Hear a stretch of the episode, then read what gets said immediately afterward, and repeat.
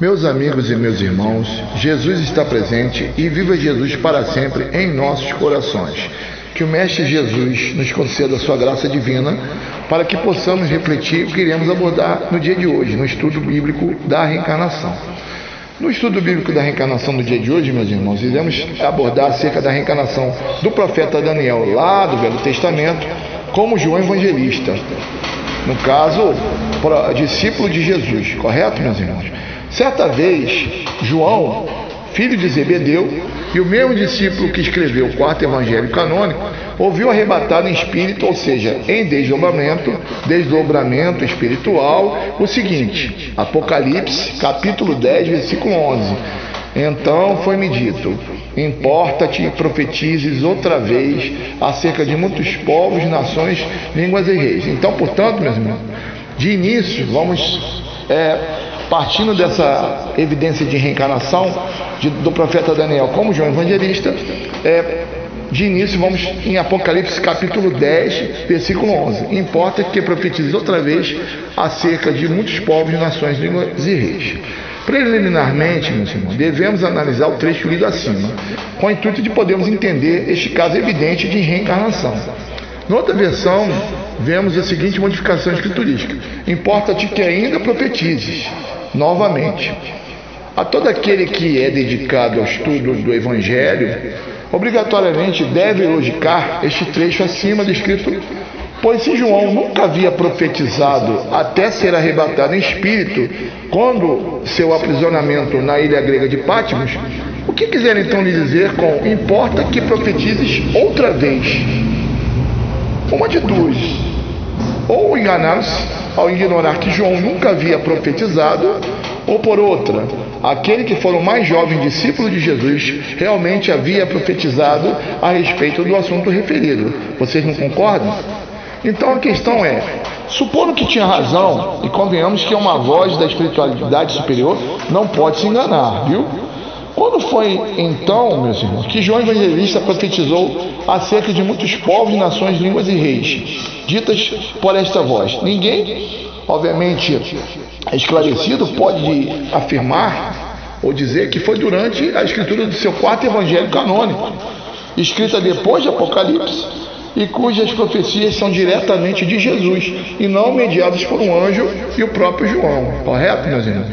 Então somente entenderemos o fato à luz da lei dos renascimentos, ou seja, da paligênese, ou seja, da reencarnação, né? no qual só ela pode esclarecer essa dúvida. Né? Portanto, é, questionamos uma vez mais de forma racional.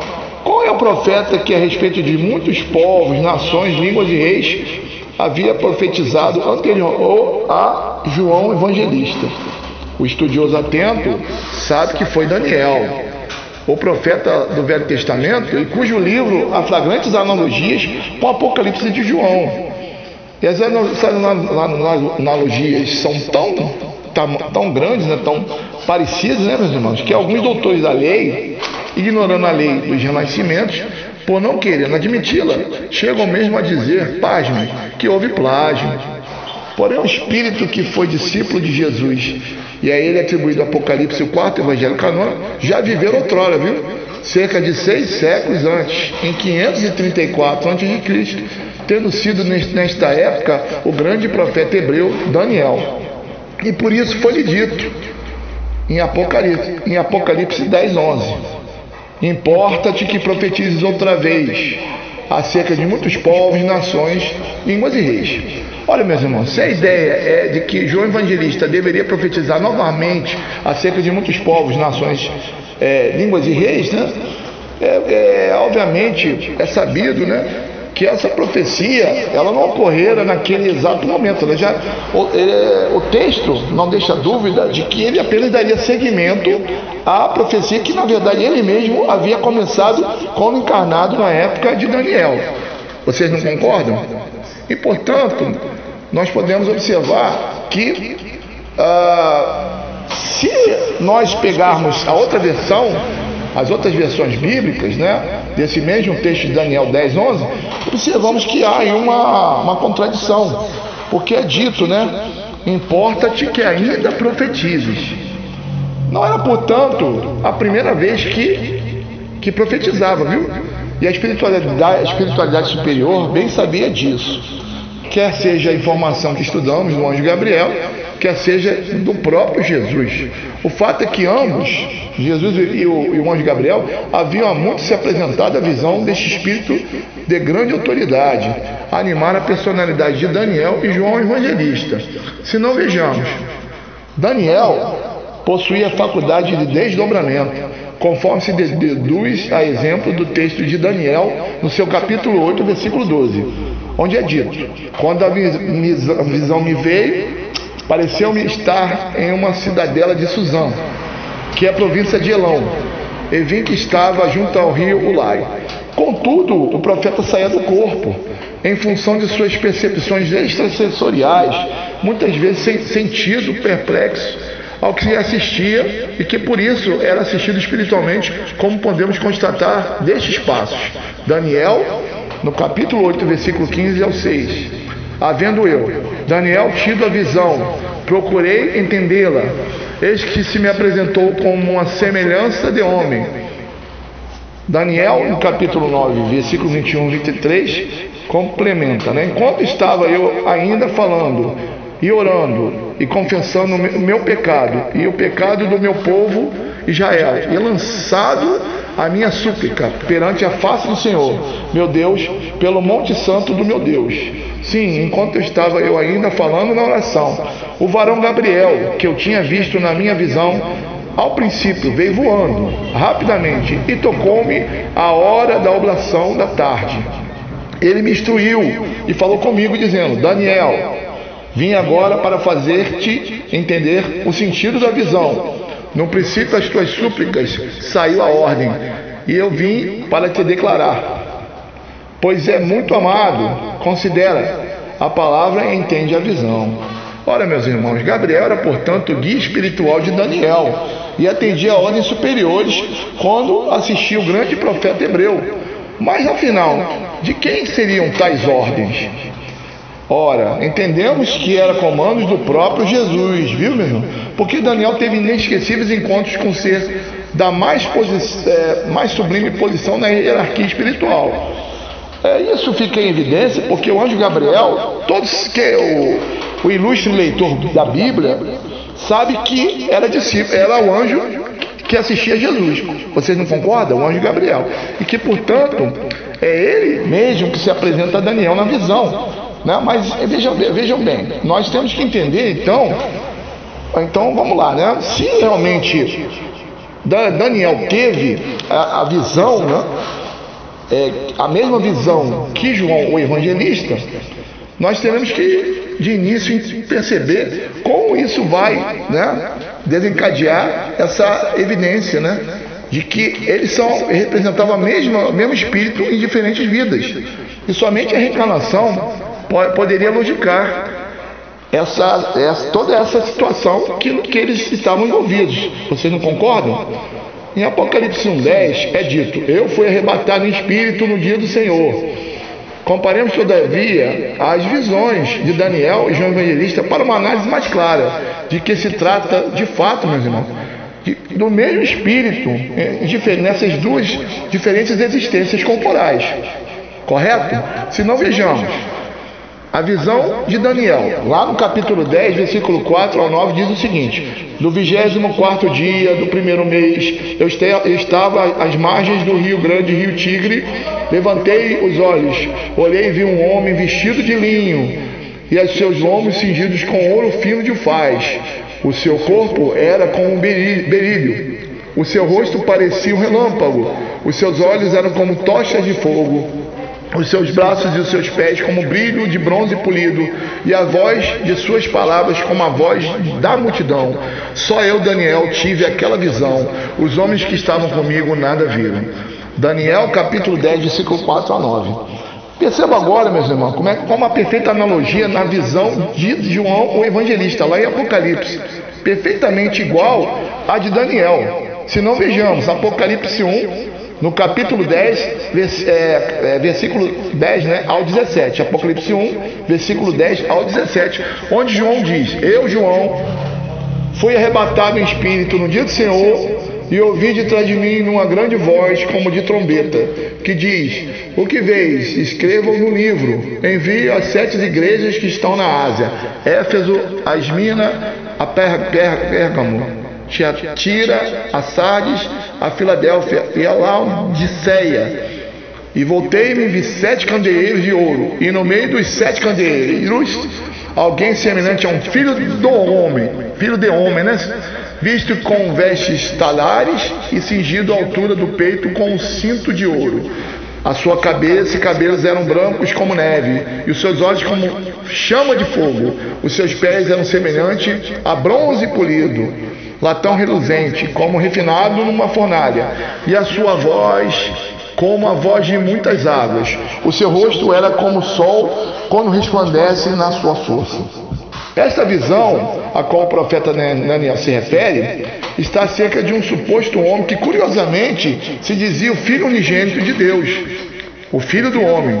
E pelos aspectos, aspectos como se trajava, meus irmãos, descritos por Daniel, vestido de linho, com os lombos cingidos com ouro fino, de fato, o Cristo de Deus, em sua visão, é o mesmo que se apresenta a João Evangelista lá em Apocalipse. Portanto, é mesmo, mesmo vulto, né, do, no caso, o Jesus, né, que se apresenta a Daniel e a João Evangelista lá em Apocalipse, correto? Para aqueles que supostamente continuam a duvidar deste fato, é, podemos observar que em João 8, versículo 57 a 59, em que Jesus afirma aos fiéis ter, existido, meus irmãos, antes de Abraão, levando inclusive os discípulos a jogar pedras por acharem tal afirmação absurda.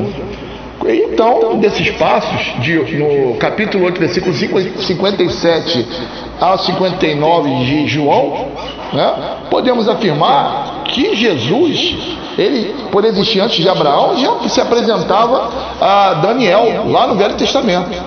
Se não vejamos, os olhos é, iluminados representariam o ser iluminado que era, no caso de Jesus, o tal homem descrito por Daniel, os pés de bronze polido, que representava a segurança e a firmeza de suas palavras, sendo unicamente essas qualidades atribuídas a ele, ao próprio Mestre Jesus.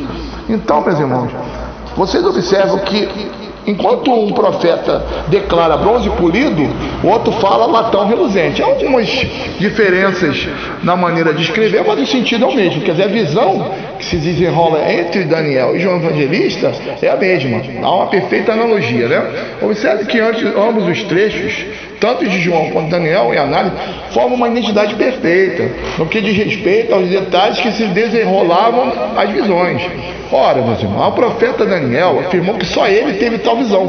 Contudo, 600 anos depois, João, o evangelista, relata ter passado por idêntica experiência, igualmente fora do corpo, ou seja, em desdobramento. Isto tudo seria, como dizem os doutores da lei, um acaso de plágio? Mera casualidade ou concessão especial a João, o evangelista? Parece que apenas o fato irretorquível de João Evangelista ser a reencarnação de Daniel, ou seja, uma evidência reencarnacionista, que desmerece por completa réplica ou argumento contrário. Pode resguardar essas santas revelações dos ultrajes dos incrédulos, e no meio dos quais se encontram, lamentavelmente, até mesmo prelados e pastores. Diríamos a seguinte a este, meu Sois mestre Israel e não sabeis estas coisas? Ora, em outras versões bíblicas, lemos o seguinte: importa que profetizes novamente, mas existem distorções a respeito da mesma quando se expressa o advérbio ainda. Ou seja, importa que profetizes ainda, com o intuito, evidentemente, de afastar qualquer vestígio do ensino reencarnacionista nas Escrituras. E desta forma, consignando, o versículo tem uma aplicação meramente relativa à sequência das visões que já desenrolavam né, diante das, das vistas espirituais de João. Isto é, o discípulo havia começado a profetizar e iria simplesmente continuar a fazê-la. É por isso que nós observamos aqui uma alteração bíblica. Importa-te que ainda profetizes, profetizes é, lá no Apocalipse capítulo 10, versículo 11, ele acomoda essa ideia de que, de que ele daria uma sequência àquela mesma profecia.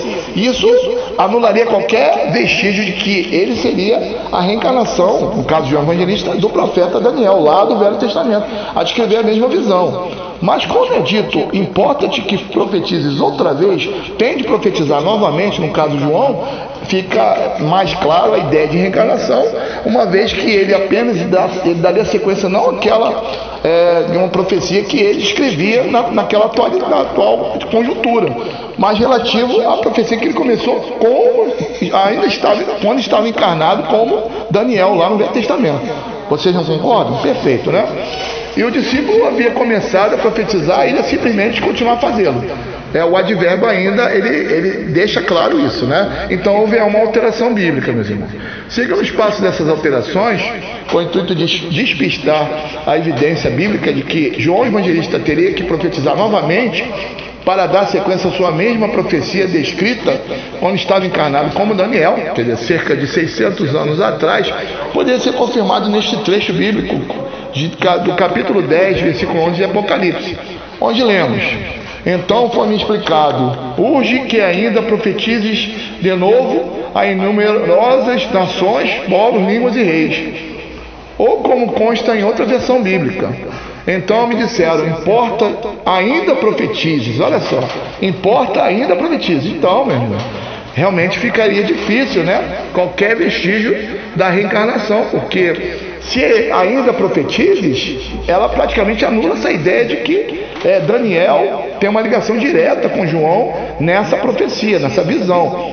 Qual é o passo que se é dito? Importa que profetize novamente, outra vez, aí sim, é, dá, uma ideia de repetição de algo que ele havia começado. Né? É, portanto, está bem claro a ideia de que nessa parte né, do capítulo 10, versículo 11, houve uma alteração proposital né, dos tradutores para tentar abafar, dar uma, uma ideia outra que não seja a de que João Evangelista fora de fato a reencarnação do profeta Daniel. Assim, toda a profundidade da informação ficaria mutilada pelas penas irresponsáveis desses doutores da lei, a quais parece ignorar de uma maneira absurda a severa advertência contida neste mesmo Apocalipse, no qual, no qual meus irmãos, está afirmada, confirmada em Apocalipse 22, versículo 18 a 19, onde lemos, preste atenção, eu advirto a todo aquele que ouvir as palavras da profecia deste livro, se alguém lhes acrescentar alguma coisa, Deus lhe acrescentará as pragas que estão escritas neste livro. E se alguém tirar quaisquer palavras do livro dessa profecia, Deus lhe tirará a sua parte da árvore da vida, a, da sua cidade santa, que estão escritas neste livro. Olha, então, meus irmãos, confirmadamente, lendo Apocalipse 22, versículos 18 e 19, e fazendo essa analogia profética de Daniel da, no capítulo 10, a partir do versículo 4, uh, ah, relativo a João Evangelista, lá em Apocalipse, no, a partir do versículo capítulo 1, é, que é uma perfeita é, analogia, não, é, de acordo com Apocalipse 22, 18 e 19, não poderia haver acréscimo, viu? Então é sabido que, se não poderia haver acréscimo, então também sabemos que isso confirma a tese de que João Evangelista de fato fora de forma irretorquível, de forma a não duvidar, né, a reencarnação do profeta Daniel. Ao estudioso, porém, é fácil identificar o mesmo espírito imortal animar os dois vultos do profetismo, pois bastaria a este surpreender, a exemplo, a flagrante forma de seus tratamentos. Correto, irmãos? Se não vejamos, Daniel capítulo 10, versículo 11 e 18 ao 19, é dito: E ele disse, Daniel, homem muito amado, assim tratado por Jesus, lá no Velho Testamento. Então, semelhante a um homem, me tocou outra vez e me fortaleceu. Disse-lhe: Não temas, homem muito amado. Daniel capítulo 9, versículo 23. É, se nós observarmos é, essa mesma forma de tratamento é, dada a João Evangelista, No capítulo 21, versículo 7 e 20, nós podemos também conferir em João 19, 26, versículo 20 uh, eh, a 2, né? Não, versículo é, 19, versículo 20 e 20, versículo 2. O seguinte: aquele discípulo a quem Jesus amava, João Evangelista, né? Pedro voltando-se viu que o seguia, o discípulo quem Jesus amava e que nascesse e reclinara sobre seu peito. Correto, meus irmãos? Então, o que, que nós observamos? Que tanto Daniel quanto João, eles tinham, ah, digamos assim, a mesma, ah, por essa, essa, essa pessoa que, no caso, esse ser iluminado que era Jesus, já se apresentaram aos dois, percebe que o mestre, ele tratava Daniel como homem muito amado e, por sua vez, João, o evangelista, como discípulo amado. Então, é, de uma encarnação a outra, manteve a mesma forma de tratamento, o que fortalece mais ainda a ideia de reencarnação. Enquanto Daniel era tratado por Jesus, o tal homem vestido de linho e com um lombo cingido de ouro fino de ufaz, com um homem muito amado, de fato deu a João, o evangelista, a mesma forma de tratamento que ele tanto merecia. Ou seja, agora como na condição de discípulo amado do Mestre.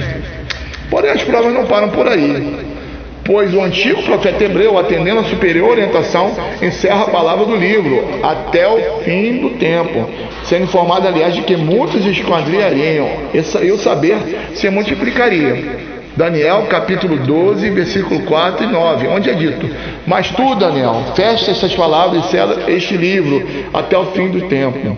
Estas palavras estão fechadas e seladas até o tempo do fim. Se referindo, obviamente, meus irmãos, logicamente, aos sete selos do livro de Apocalipse. Ah, olha só como é que é livro apocalíptico, né? Que haveria de ser aberto somente no fim dos tempos, pelo próprio profeta Daniel, reencarnado na figura agora de João Evangelista. Se não vejamos, Apocalipse 5, versículo 1 a 5. Está bem clara essa ideia. O discípulo amado de Jesus, em meio à inegável sequência das mesmas experiências proféticas de 600 anos atrás, assiste nesta mesma nesta passagem a abertura do mesmo livro, escrito por dentro e por fora, e todo selado com sete selos para só serem abertos no tempo, no fim dos tempos, né? Por, essa, por, por isso, né, né, meus irmãos, é exatamente necessário que aquele homem muito amado por Jesus voltasse mais uma vez ao cenário terreno, agora na condição de discípulo amado pelo próprio Jesus, né, na abertura do tal livro, selado por dentro e por fora, e mencionado em Daniel capítulo 12, versículo 4 na qual ele, Jesus, fora digno de abri-lo. Apocalipse 5, versículo 5. João disse também nesta mesma passagem, que muitos o esquadrilhariam, tendo ele uma grande responsabilidade, pois sua autoridade, escolha e liderança foram predestinados por Deus na divulgação do livro de Apocalipse descrita é, por ele mesmo quando encarnado como Daniel em 534 a.C. E o saber se multiplicaria, pois os tempos da ignorância espiritual estavam montados. Deus, que é toda sabedoria, jamais daria esta prova, ao menos sem, sem que tivesse a mesma chave para abrir o livro de Apocalipse. Não concorda? No caso Daniel. Está o livro selado por dentro e por fora. Relembrando Daniel 12, é, versículo 4, em relação ao Apocalipse 5, versículo 5. Então, a perfeita analogia também desses dois é, capítulos e versículos, tanto é, Daniel quanto Apocalipse, correto? Daniel, homem muito amado, que era assim reconhecido, é, desde sua existência até o presente, como João Evangelista agora na condição de discípulo amado por, por Jesus, né, cumpriu o, o mando do mestre na divulgação do livro de Apocalipse, sendo este aberto ao mundo no fim dos tempos em que nós encontramos, né? E que por isso for, fora dito, tens de profetizar novamente. Daniel então lamenta, né? É, não poder abrir o tal livro porque era dito que o saber se multiplicaria. E certamente, meus irmãos, o livro de Apocalipse não poderia ser descrito por qualquer um, viu? É, Deus não dá um fardo, que gente, uma, uma, cruz que a gente não possa carregar. Nada é por acaso. O livro de Apocalipse é de uma responsabilidade muito grande. É, é, quem estaria no comando era alguém que estaria preparado para aquele momento. É evidente que João Evangelista é, deveria ser ele mesmo a pessoa, a, a, o profeta, né, a, a falar acerca do, do, livro de Apocalipse, porque é dito que, como já, já comentei, no capítulo 22, a partir do versículo 18 de Apocalipse até 20, né, enfim, ou se que não poderia haver acréscimo. Então, é evidente que as pragas eh, recairiam sobre é, este, né? Que escrevera pô, o livro de Apocalipse. Então, imagina a responsabilidade dele, né, João? Né? Correto, meus irmãos? Ah, interessante que os dois mantiveram o mesmo rigor literário, quando dizem, lá em Daniel 7, versículo 25, em relação ao Apocalipse 12, versículo 14, viu, meu irmão? Vocês podem comparar o mesmo rigor literário entre ambos os, né, os profetas, João Evangelista e Daniel. Se não vejamos, Daniel 7, versículo 25 e Apocalipse 12, versículo 14, a seguinte expressão: por um tempo e tempo, e metade de um tempo. Então, é, dito aí que flagrante a, a, a, ideia de que é a mesma pessoa animal, os dois vultos do protestantismo, do, não melhor, do profetismo, né? no caso Daniel e João, é declarado veemente em Daniel 7, versículo 25, Apocalipse 12, 14, na expressão por um tempo e tempo, e metade de um tempo. Lendo o Apocalipse, tem-se a impressão de que seu autor é Daniel. E se observarmos com atenção as visões simbólicas descritas no Apocalipse, veremos, é, como já foi constatado, uma perfeita analogia entre ambas as profecias. Vamos escrever a respeito das coisas que estavam para vir, uma prova inquestionável da reencarnação. Correto, meus irmãos? Então, é, vejamos. É, é, qual profeta que profetizou a respeito de muitos povos, nações língua de reis? Só para fazer um resumo, né? É, evidentemente, como é dito isso em Apocalipse, importa que profetizou através, e esse profeta que profetizava a, a respeito de muitos povos, nações, línguas e reis era de fato Daniel, lá no Velho Testamento. Então ele daria uma sequência profética seis séculos depois, 600 anos, reencarnando na pessoa de João Evangelista, para descrever a mesma visão, meus irmãos. Igualmente, né?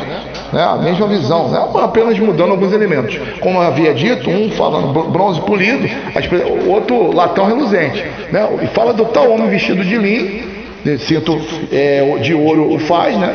Né? Sua voz era como uma multidão. Você pode fazer uma comparação, uma perfeita analogia. Só muda a questão das expressões, mas o sentido é o mesmo, correto? O que comprova é, sem erro possível a lei da reencarnação. É, que no qual, como havia dito, né, é o mesmo vulto, a mesma a, profeta a animar a, presente nas duas é, profecias. Na, na, na, verdade, não, é, não são duas profecias, né, meu irmão? É a mesma, né? Só é, ele desencarna, depois reencarna, no caso 600 anos depois, como João Evangelista, no caso Daniel, para dar prosseguimento àquela, àquela mesma visão, lá em Apocalipse, agora na, na pessoa de João Evangelista. Correto? É, no capítulo 9, é, o Espírito Gabriel, citado por Daniel, como homem Gabriel, né, Daniel 9, versículo 1, provando-nos né, com isso que os anjos ou mensageiros espirituais não são seres especiais, e sim espíritos desencarnados situados em um alto grau de evolução espiritual. É, é, onde é dito, és muito amado, Daniel 9, 23. Capítulo 10 do livro de Daniel relata a visão que o profeta teve da entidade espiritual, que acreditamos ser o próprio Jesus. Correto, meus irmãos? Então, é, vejamos. Concluímos que o espírito que vivificou as personalidades de Daniel João Evangelista tinha chegado ao clímax do amor em sua trajetória evolutiva. Daí ter sido chamado de homem muito amado ou discípulo amado por Jesus, já que acreditamos que o Cristo sente por toda a humanidade o mesmo impulso amoroso, sem privilégio de nenhuma criatura. Correto? Então é necessário frisar que esse espírito de escola, impregnado de amor em toda a sua essência, assim como Daniel João Evangelista, tinha também visões e reencarnou como o mesmo nome de sua última existência, em que foi discípulo amado de Cristo. É, então, a, interessante é que as provas aqui citadas são inquestionáveis. In, é, trazendo à tona a, uma realidade que, mais uma, de que a, a Bíblia, meus irmãos, referenda a reencarnação. Correto? Vocês podem também fazer uma comparação de Daniel no capítulo 10, versículo 14, em relação ao Apocalipse 1, versículo 19. É o seguinte, né? É, aqui estou para fazer compreender o que deve acontecer ao teu povo nos últimos dias, pois esta visão de respeito a tempos longínquos, né? E lá em Apocalipse, ele descreve a mesma situação, dizendo, Apocalipse 1, versículo 19: Escreve, pois o que viste, tanto as coisas atuais como as futuras. Ou seja, tempos longínquos, né? Correto, meus irmãos? Então, existe uma perfeita como analogia entre ambos os profetas. Comprovadamente, é aqui a, a reencarnação de uma forma irretorquível, viu? De aprovar que se trata da mesma autoridade espiritual. É interessante, né? Que, portanto, né, sabemos que não poderia haver acréscimo de espécie alguma no livro de Apocalipse. É, como bem foi dito né, anteriormente no capítulo 22, versículo 18 a 19, né? Está é, tá bem claro, né? Não poderia haver acréscimo. Mas se você pegar a visão de Daniel lá no capítulo 4 até o versículo, capítulo 10, versículo 4 a 9, há uma perfeita analogia, Apocalipse 1 de, de João, confrontando a ideia de que se trata da mesma autoridade espiritual. É para encerrarmos esse estudo de hoje, meu irmão, Pedro, num diálogo com Jesus, percebeu que São João estava acompanhado e disse ao mestre: Vejam bem, a resposta de Jesus, no caso, é, foi o seguinte: se eu quero que ele fique, no caso João Evangelista, até que eu volte, que te importa? Olha só que interessante. Lá no capítulo 21, versículo 22 de João. Olha só. É, e disse o mestre: Ao quanto a este, a resposta de Jesus: se eu quero que ele, João, permaneça na terra até que eu regresse, que te importa, né? Aí muitos até afirmavam que João não, não sofreria a morte ah, física, né? Porque, ué, como, como assim o mestre dizer que ele teria que permanecer na terra até que Jesus regresse? Provando aqui o seguinte, mais uma vez, uma reencarnação futura, agora na, é, referente a João Evangelista confirmadamente o que a doutrina espírita fala acerca da pluralidade das existências físicas, correto? Então, João 21, 22 confirma isso também, tá bom, meus irmãos? Eu quero agradecer a todos pela atenção, desejar uma, um ótimo dia, uma, uma ótima noite e que Jesus possa nos abençoar, agradecendo a Deus mais uma vez por essa evidência fantástica de reencarnação e eu quero desejar a todos que Jesus possa abençoá-los e é, derramar sobre todos a sua, a sua graça divina. Forte abraço. Meus amigos e meus irmãos, Jesus está presente viva Jesus para sempre em nossos corações. Hoje, dando sequência aos nossos estudos bíblicos da reencarnação, nós vamos abordar o tema de, do famoso discurso de Jesus com Nicodemos. Famoso diálogo de Jesus com Nicodemos, o nascer de novo, né?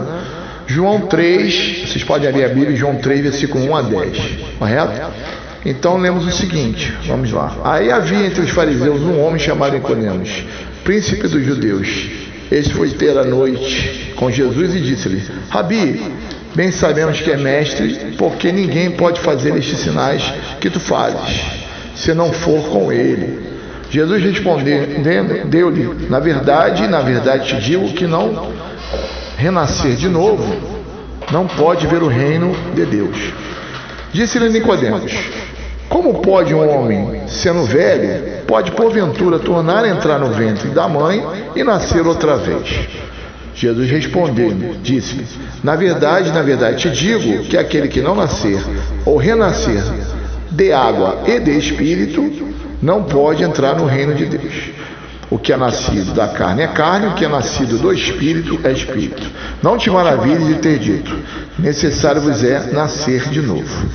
O vento sopra onde quer, ouves a tua voz, mas não sabes de onde vem nem para onde vai. Assim é todo aquele nascido do espírito. Nicodemos respondeu e disse: Como pode ser isto? Exclamando, né? E Jesus respondeu e disse: Tu és mestre Israel e não sabes isto? Ora, meus irmãos, observamos aqui um texto magnífico, né, interessante para ser analisado, sim, acerca da lei do, dos renascimentos ou da reencarnação. Por que eu digo isso, né, meus irmãos? Porque nessa passagem observamos que o Mestre Jesus, literalmente, não dizer, não dizer popular, né, bateu com a língua nos dentes Exatamente. Ao desabafar com Nicodemos, que é o mestre dos judeus, é um doutor do, Sinédrio, né? O que é conhecido nos dias atuais, de forma bem clara, até mesmo pela ciência moderna, é chamado o fenômeno da reencarnação. E por que eu digo isso? O fenômeno da reencarnação. Antes, porque antes de ter este encontro com Nicodemos à noite, nós percebemos que Jesus ele havia se aborrecido no templo, né? Ao se deparar com pessoas, né, fazendo literalmente comércio na casa de Deus. Exatamente comércio, né? Tá fazendo comércio, é, moeda rolando para cima e para baixo. Jesus ficou realmente é, irado ali, ficou, ele se aborreceu, né? Vocês podem conferir literalmente lá em João capítulo 2, né? No versículo 13 a 25, né? Ele, que Jesus ele havia é, ficado irado, né? Diz até o discurso bíblico que materializou-se até um chicote, né? Então ele não estava num dia muito legal, né? Eu não estava num dia muito satisfatório. Né? Jesus sempre é um homem branco, aquela calma, aquela postura toda, e naquele dia ele estava meio assim, meio, meio irado, né? meio aborrecido com, com aquilo que ele tinha visto ah, naquele momento. Foi então que aí fica evidente que ao ter o um encontro com o com Nicodemos à noite, né?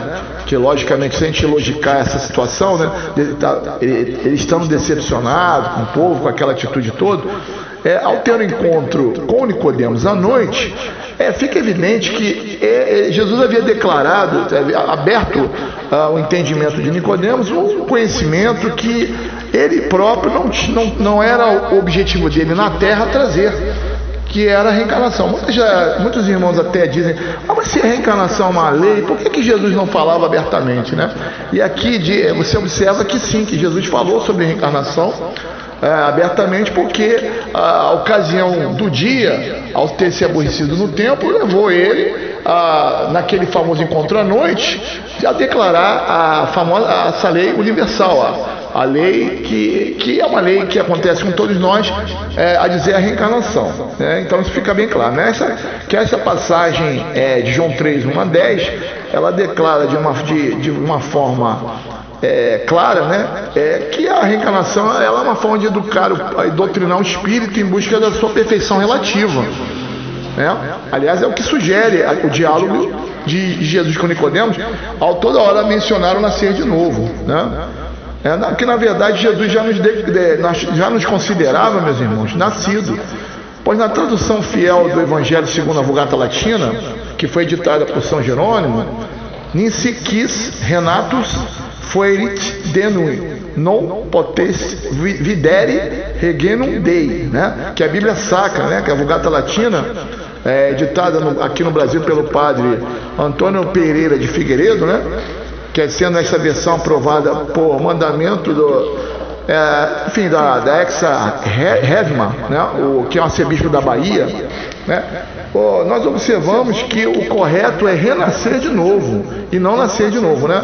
Você pode conferir também na, na tradução de Osterwald, Osterwald, né? Osterwald, né? Que Jesus nos afirma que nos é necessário não nascer, mas renascer de novo.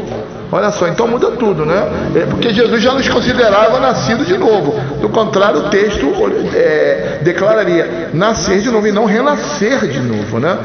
Para vermos o reino dos céus. E de forma alguma se referia a uma transformação moral é, ou regeneração, como se sugere alguns teólogos.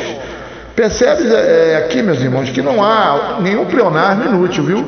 Jesus absolutamente já nos considerava na, nascido, renascido, pois do contrário, ele diria que nos é necessário nascer de novo para vermos o reino de Deus. Por conseguinte, Jesus não poderia estar falando do batismo formal, como pretendem as igrejas, porque com este as pessoas nascem de novo.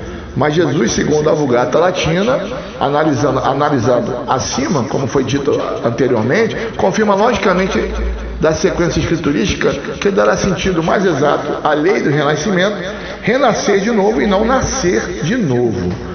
Então, é, nós podemos entender o seguinte, analisando o texto, né?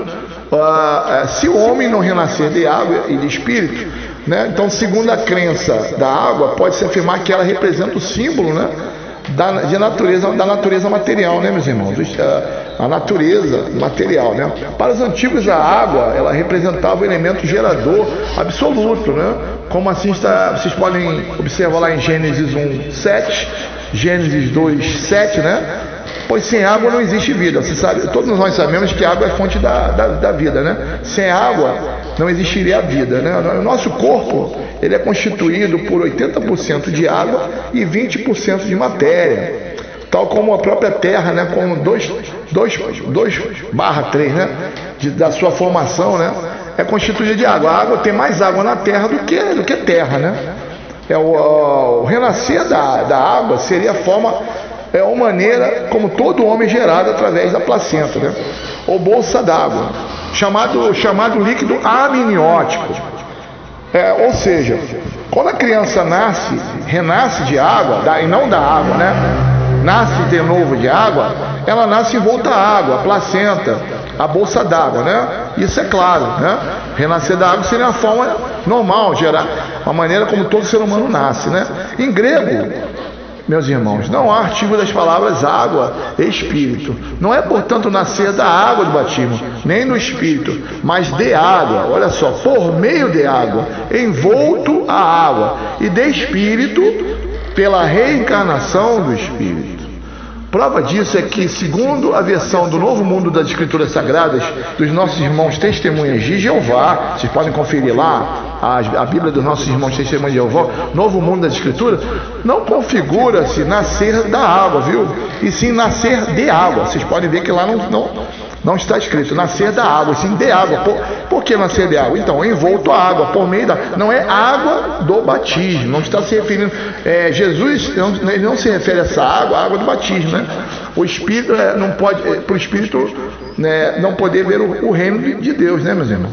E este texto assinalado, nasce de água, bem confirma que o professor Juliano Carlos, Carlos Torres Pastorino catedrático de grego e latim, docente do Colégio Pedro II, estudioso da, das Sagradas Escrituras, né? Ele explica acima que Jesus fala acerca, da, não, não fala acerca da água do batismo. Porque se fosse o caso, ele teria dito nascer da água e não de água, né? Por meio de água é o correto, né? Envolto a água, placenta. É, a criança nascendo em meio ao líquido amniótico. Correto, meus irmãos? Envolto a água. A palavra é, batismo do grego, batimos, Batmos, né? Mergulho na concepção religiosa é um significado diversificado, né? No caso da religião católica apostólica romana, é, é na qual a ablução, né, a imersão, ou simples aspersão com água significa um renascer espiritual, né? A questão da purificação, né? O batismo litúrgico, como era conhecido, né? Então, mas esse é, obviamente, é um tema que eu não vou aqui entrar muito em detalhe, porque aí eu estaria me estendendo muito né, no nosso estudo da reencarnação acerca desse famoso texto, diálogo de Jesus com Nicodemos. Então, vamos lá, meus Se o renascer de água fosse estabelecido de fato pela água do batismo, certamente Jesus assim teria dito: aquele que não mergulhasse, mergulhasse nas águas, natureza material, não pode ver o reino de Deus. E certamente ele, Nicodemos, não teria negado, como assim o fez no texto. Se você observar na sequência do texto, até o final, você observa que ele, Nicodemos, ele negou. Né? Como pode ser isto, mestre? O mestre dos judeus não ignoraria uma prática milenar desde os caldeus, correto, meus irmãos? Ele era um, um doutor da lei, né? Obviamente não, não ignoraria, não, não deixaria de, de observar o entendimento da, do, da água do batismo, se fosse o caso, ao declarar até o final do texto. Como pode ser isto, mestre? Então, pela lógica, não tem sentido, né, meus irmãos? É, é, se analisando Mateus 3,11, é, João Batista diz: é, é, Eu, na verdade, os batizo em água, na base do arrependimento, mas aquele que em vós que, que vir após mim, batizará com fogo, né? Com, né? Então o próprio Nicodemos, Nicodemos não, João Batista, né? Ele fala que quem vier após ele batizará com fogo. Então a água do batismo perdeu o sentido depois que o Mestre Jesus veio a, a, a, a este mundo, né, meus irmãos? É uma questão de lógica, de hermenêutica. Então ah, é, é interessante como o texto ele de fato sugere a, a, a, reencarnação, né? O sentido geral é, desse texto, né, de, de, do discurso de Jesus com Nicodemos, ele sugere a reencarnação. É como nós observamos, é comum observar em certas traduções equivocadas sobre essa indagação de Nicodemos onde a, a, a, pergunta, né, a tônica do mesmo é transformada em uma negação, reencarnação, quando é dito: como é que um homem, é, no caso velho, pode nascer de novo né, e voltar ao ventre? Olha só que interessante. Essa parte declara que ao entendi, existe o entendimento reencarnacionista do texto, mas bem, mas bem sabemos que não é o homem velho que volta ao ventre e nasce pela segunda vez. Não é, é o espírito imortal que renasce. Né? Então está é, tá distorcida esse, esse questionamento de Nicodemos. Ele, sendo, mesmo sendo um doutor da lei, não tinha assim, uma ideia exata de como ocorreria essa, esse processo da reencarnação. Correto, meus irmãos? Então é, a ideia central do texto, não tenha dúvida que ela está voltada né, para essa lei universal é, da reencarnação. É, a Bíblia de Jerusalém, a católica, preferiu a expressão nascer do alto. Olha só que interessante, nascer do alto, né? Olha só. Embora admita nascer de novo, como uma alternativa da nota de rodapé, né, observa-se que eles colocaram, eles deixaram uh, evidenciado nascer do alto, é, se acomodaram nessa tradução né? equivocada, meus irmãos. Porque nascer uma coisa é nascer de novo e outra coisa é nascer do alto, né? Porque colocaram nascer do alto é um sentido assim, uma ligação direta com o céu, entre o céu e a terra, para tentar moldar uma ideia de que o texto não sugerir, poderia sugerir a reencarnação em si, uma, uma aquela, um indivíduo, uma nova criatura em Cristo, né? Um homem, este homem velho morreu, agora é um homem novo. Então é, é para justamente o nascer do alto tem o intuito de levar a, a, a quem lê, né? O, tradutor emitir ao, ao emissor, né, o, o, a, ideia de que esse nascer de novo seria uma reencarnação, mas uma, a, o nascer do alto sugerindo uma renovação, uma transformação. O indivíduo velho morre homem velho, nasce homem novo. E o que é uma, uma negação, mais uma vez, da, da ideia central do texto, que é de fato a reencarnação, né? que Jesus estava declarando a Nicodemos, né? O doutor da, da lei, né? essa a lei universal é da reencarnação. Né? É, vamos observar aqui na, na sequência desse texto, né?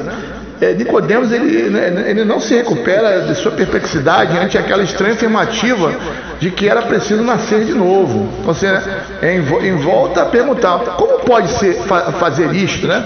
Aí Jesus, né, ele responde com outra pergunta, muito mais profunda do que parece nas suas implicações. É, é ao, ao, declarar, és mestre Israel e não entender estas coisas, tá, então, ele não, obviamente, Jesus não responderia a perplexidade de Nicodemos, é, dizendo, és mestre, não sabes se o nascer ah, da água fosse batismo litúrgico. Então você observa que na sequência do texto não há nenhuma lógica, né, meus irmãos? Não, não, não, não existe fundamento nenhum que diga ao contrário acerca ah, da lei do, dos renascimentos, né? É, posteriormente elaborou-se uma interpretação sofística, segundo a qual o renascimento seria a renovação íntima do indivíduo é, que de homem velho né, se transformaria pelo esforço próprio em um homem novo, né? como a, a imagem, a ideia, por ser válida e até interessante e aceitável ao longo dos milênios. Né? Mas não é exatamente isso que Jesus estava ensinando a Nicodemo. Não é o homem velho se transformando em um homem novo, nascer, o nascer de água, né? que eu já expliquei anteriormente, octoplacenta, a placenta, a criança nasce envolto a água, por meio de água. Então o texto deixa bem claro isso, né? Então o que acontece? Daríamos assim uma, uma nova versão, uma versão mais, mais concreta. Se o homem não renascer com seu corpo e sua alma, quer dizer, onde o renascer do espírito está relacionado com a transformação moral desse espírito, né, né, e o renascer da água pela reencarnação do espírito. Seria mais ou menos isso, né? O renascer de espírito relacionado à transformação moral, aí sim, transformação moral, uma nova criatura, através do renascer do espírito e o renascer da água, é que vai propiciar essa transformação moral e não na mesma existência. Correto, meus irmãos? O que é nascido da carne é carne e o que é nascido do espírito é espírito. Aqui Jesus faz uma distinção positiva entre espírito e matéria. Por quê? Porque Nicodemos não é um homem velho que nasceu ventre pela segunda vez. Por isso que Jesus usou essa distinção positiva entre matéria e espírito. Correto, meus irmãos? Aí é interessante, chegamos no versículo 8: o vento sopra onde quer, ouves a voz, mas não sabe onde vem nem para onde vai. Olha que interessante essa palavra, versículo 8 do capítulo 3. Vamos analisar para vocês observarem que esse versículo ele, ele praticamente reforça a ideia de reencarnação, porque a palavra pneuma ela decifra, decifra tanto o espírito quanto o vento. Curiosamente, se analisarmos a palavra vento, ela é repetida no, no original cinco vezes, irmãos. Meus irmãos, nos quatro versículos, 5, 6, 7 e 8, né? A questão é por que foi traduzida quatro vezes por espírito, que é a palavra vento, né? E uma vez por vento, né? Quer dizer, manteve-se a vento, justamente aqui no versículo 8, né? É o que segundo o professor Pastorino, que ele vem esclarecendo tão somente que isto ocorreu como forma de acobertar o raciocínio lógico da reencarnação, também no, presente no versículo 8, né? É, a palavra pneuma ela decifra ah, tanto espírito quanto vento. Então, quando Jesus falou, o, o vento age, é, aqui, ó, voltando aqui a parte né, do versículo, o, é, o, vento sopra onde quer, né, irmãos? Ouve a voz, mas não sabe onde vem nem para onde vai. Sabe? Assim também é o espírito. A palavra pneuma decifrando tanto espírito quanto vento, dá a ideia de que se você não sabe de, eh, de onde o vento vai, nem para onde vai, e se nós somos nascidos do espírito, e não sabemos que, de onde esse espírito, espírito que somos nós, ou alma, não sabe de onde vem, não, nem para onde vai, é porque Jesus estava confirmando que, que não é criado na concepção. Olha só que interessante. É isso que Jesus estava querendo dizer. Então ele fez uma comparação com o vento para trazer a ideia da reencarnação. O que, que seria a reencarnação? Se você não sabe de onde você vem, sendo a sua alma, o teu espírito, e nem para onde vai, se a alma não é criada na hora do nascimento, logo Jesus estava confirmando que é a reencarnação no versículo 8. E não o sentido de vento propriamente dito, como sugerem alguns teólogos do absurdo, para tentar camuflar outra ideia que não seja de reencarnação. Correto, meus irmãos? Então, nesta passagem, os teólogos absurdos preferem dar o sentido de vento, só para não admitir que se trata aqui também de espírito. Olha só, nesse versículo 8. E de fato, esse tipo de manobra teológica tão somente desviaria o raciocínio lógico da reencarnação presente né, é, no, no texto, né? Tá, então, é, obviamente que é, é, claro isso, né? Essa ideia ah, da reencarnação também no versículo 8, né? A tradução adotada no versículo 8 deste mesmo capítulo é também vento, defendendo essa tradução com a frase do Eclesiastes, no seu capítulo 11, versículo 5, que é dito: Tu não sabes o caminho do vento.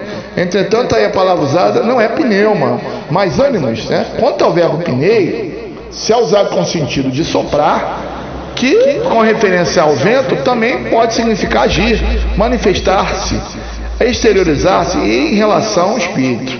Seguindo os passos do professor Juliano Castro Torres Pastorino, professor de grego e latim do colégio, docente do colégio Pedro II e catedrático da Bíblia, né, um estudioso da Bíblia, observamos que o mesmo acontece nas epístolas aos Hebreus, onde é dito que Deus faz os seus anjos espíritos, capítulo 1, versículo 7. Mas as traduções mundanas, olha só, meus irmãos, é, do Evangelho costumam traduzir de seus anjos faz ventos, só, para não expressar o mesmo sentido de espírito com que, com, no qual Jesus usou lá no versículo 8, no qual ele falava que se a nossa alma, não sabendo de onde vem, nem para onde vai, logo não é nascido na hora é, virgem, né, como dizem, né, na hora da concepção. O que reforça a ideia de reencarnação desse mesmo capítulo 3, versículo 1 a 10, do famoso diálogo de Jesus com Nicodemos. Né? Então, é interessante que é, os enviados do céu para servir aqueles que hão de herdar a salvação, quer dizer, no capítulo 1, versículo 14 de Hebreus né? É, o, daqueles que hão de herdar a salvação, mas costumam, eles, eles traduzem, né? É, corretamente que os anjos são espíritos ministradores. Isso é já no capítulo 1, versículo 14 de Hebreus. Observe-se na Vulgata Latina, né? talvez o sentido mais correto fosse faz anjos mensageiros seus espíritos, e não faz os seus anjos espíritos, é, pois que os anjos, por sua natureza, já são espíritos, né, meu? Ah, daí pode-se entender que a frase o Espírito sopra onde quer, substituída por vento, se tratando do Espírito de Deus, que dá vida a quem ele quer, ou a alma, né? ou da alma do homem. Nesta última acepção, não sabe de onde vem nem para onde vai, né? significa que nenhum espírito sabe o que foi, vida passada, pois o indivíduo, por a vida, se faz esquecer, existe o chamado esquecimento das vidas passadas, né? Das vidas, né? e no qual é assevera que é, o futuro também é incerto, né? A nossa alma não sabe para onde vai, né? Pois que a gente pode até reencarnar, não, não sabemos o destino da alma. É isso que o versículo, amarrando o versículo 8, está querendo dizer, né, meus irmãos? Ah, e aí ter, ah, Jesus não teria também respondido à perplexidade de Nicodemos, dizendo: Tu és mestre Israel e não compreendes isto? Se referindo à capacidade intelectual do mesmo, quer dizer, e não está perfeitamente integrado aos ensinos iniciáticos da reencarnação. O próprio Jesus ficou atônico, né? Tu és mestre, mas Nicodemos, tu és mestre Israel e não sabes a, a, o processo reencarnatório? Então é exatamente isso que ele está moldando nessa parte do texto, meus irmãos. É, é, é uma prática milenar desde os caldeus, é o nascer da, da, da água, na água do batismo, né? E ela, Nicodemos, até o final ele nega, né? Eu, eu estou colocando de forma repetida para as pessoas entenderem que o texto de forma, o nascer, nascer de novo não é uma nova criatura em Cristo, né? Aquela coisa toda, né? É, durante dois mil anos, né, o Evangelho de João 3, versículo 3 e 4, a palavra grega anotem, né, foi traduzido por de novo. Não fala Jesus com Nicodemos, né, para chegar ao reino de Deus. É, é nascer é, de, de, novo da água, né, líquido amniótico, e do espírito, que é a parte moral, né, que é a, o processo que, através da reencarnação, o espírito vai se moldando, vai se tornando uma, uma criatura melhor. Não é exatamente é, é nesse sentido que, que o texto sugere, né? a, a, e a reencarnação ela se encaixa né, perfeitamente né, a essa parte do contexto, né, mano? É, então observamos aqui que a reencarnação ela está bem clara, né? né nesse diálogo né, de Jesus né, né com, com Nicodemos, né? Isso aí não tem como, como ah, dizer ao contrário, né? A segunda interpretação, né, é justamente condenada pelo Conselho de Trento, Trento, né, é dada pelos reformados ou evangélicos, né? E aqui o novo nascimento é a, é, é a regeneração, meus irmãos. A entrada do bom caminho, morre, morre o homem velho e nasce o homem novo, né? A água simboliza a lavagem espiritual, que purifica o indivíduo dos crimes cometidos. Aquela água do batismo, que até os dias atuais é, é muito executada, né? É, se alguém está em Cristo, é uma nova criação, né? passou ser, que era velho, pois que se fez novo, segunda carta, segunda carta aos Coríntios, basta, basta conferir no versículo 17, né, meus irmãos? Ah, também você observa que é, é usado muitos textos, a questão metafórica, não quer dizer que seja exata, né? Jesus com Nicodemos né, teria apenas usado um símbolo, né? No caso a metáfora, que representa a real modificação e renascimento espiritual do homem novo que é modulado pela imagem de Cristo. Essa interpretação é mais segundo o Espírito que segundo a, a letra, né, meus irmãos? É, então, é, é, é, vocês observam né, que ó, do texto do início ao fim, ele deixa claro que Jesus falava, assegurava a Nicodemos a reencarnação, né? Então, definindo esse texto aí, nós podemos dizer o seguinte, né? É, ao final dele, né, Nicodemos nega o fato, isso aí é, não tem para onde correr. Ele nega, não, ele, ele questiona, né? ele indaga, né? Como pode ser isso, né? Dando a entender que se nascer de da água, de água, né? como foi, havia citado a Bíblia lá dos nossos irmãos testemunhos de Jeová, e não da água, né? Porque, porque, porque de água, né? Por meio de água envolto a água, né? Se é por meio envolto, né? Líquido amniótico, que a água, a, Gênesis 1,7, Gênesis 2,7 confirmava, confirma né, que o mundo surgiu das águas, né, que a água é natureza material. Essa água que Jesus fala é água material, não tem nada a ver com uma. Então o texto, é, concluindo, ele nos deixa bem claro que a reencarnação ela é, é o que está contida né, nele, né, o que, o que representa. Por isso que é, não, te, não te de dizer, é preciso que nascerdes outra vez, pois o Espírito age, reencarna, manifesta, onde, onde quer, ouve a sua a voz, né, meus irmãos? Mas não sabe de onde vem nem para onde vai. Quer dizer. Né? Desta interpretação, temos também uma confirmação em Paulo, o apóstolo, nas epístolas, capi, é, no capítulo 3, versículo 4 a 5. Ah, ah, mas quando apareceu a bondade de Deus, nosso Salvador, é, eu, o seu amor para com os homens, não por obras de justiça que tivesse feito, mas segundo sua misericórdia, nos salvou para o lavatório da regeneração, que em grego significa parigenesia, né? mas isso é assunto para outro programa, né? capítulo, no título capítulo 3, versículo 4, assim, ou reencarnação, né? ele próprio é, assevera isso lá, na, lá em Tito, né? capítulo 3, versículo 4, assim, portanto é definido, não se trata do Espírito Santo, é, todas as vezes que se fala do Espírito Santo no Novo, no Novo Testamento, apareceu esse artigo definido a fim de personalizar bem a ideia que agora o leitor é, escolhe e interpreta que achar mais exata, né, meus irmãos? Então o que acontece é que a reencarnação está bem clara no texto, né? É, aqui do discurso de Jesus com Nicodemos. Correto, meus amados e estimados irmãos? E eu quero, nesse momento, desejar a todos um um ótimo dia, uma ótima noite, enfim, um bom descanso e eh, pedir ao nosso Senhor Jesus que nos conceda agradecimento por mais essa, esse estudo de hoje, das provas bíblicas da reencarnação. Meu agradecimento a todos, uma boa, fiquem com Deus e que Jesus abençoe a todos vocês. Meus amigos e meus irmãos, estamos iniciando mais um quadro nas nossas provas bíblicas da reencarnação. E a prova bíblica de hoje se encontra no texto integral do livro de Êxodo, capítulo 20, versículo 5. Nós podemos também conferir em Deuteronômio, no seu capítulo 5, versículo 9 a 10. Abram a sua, a sua Bíblia e acompanhem o texto, a leitura do texto comigo, né?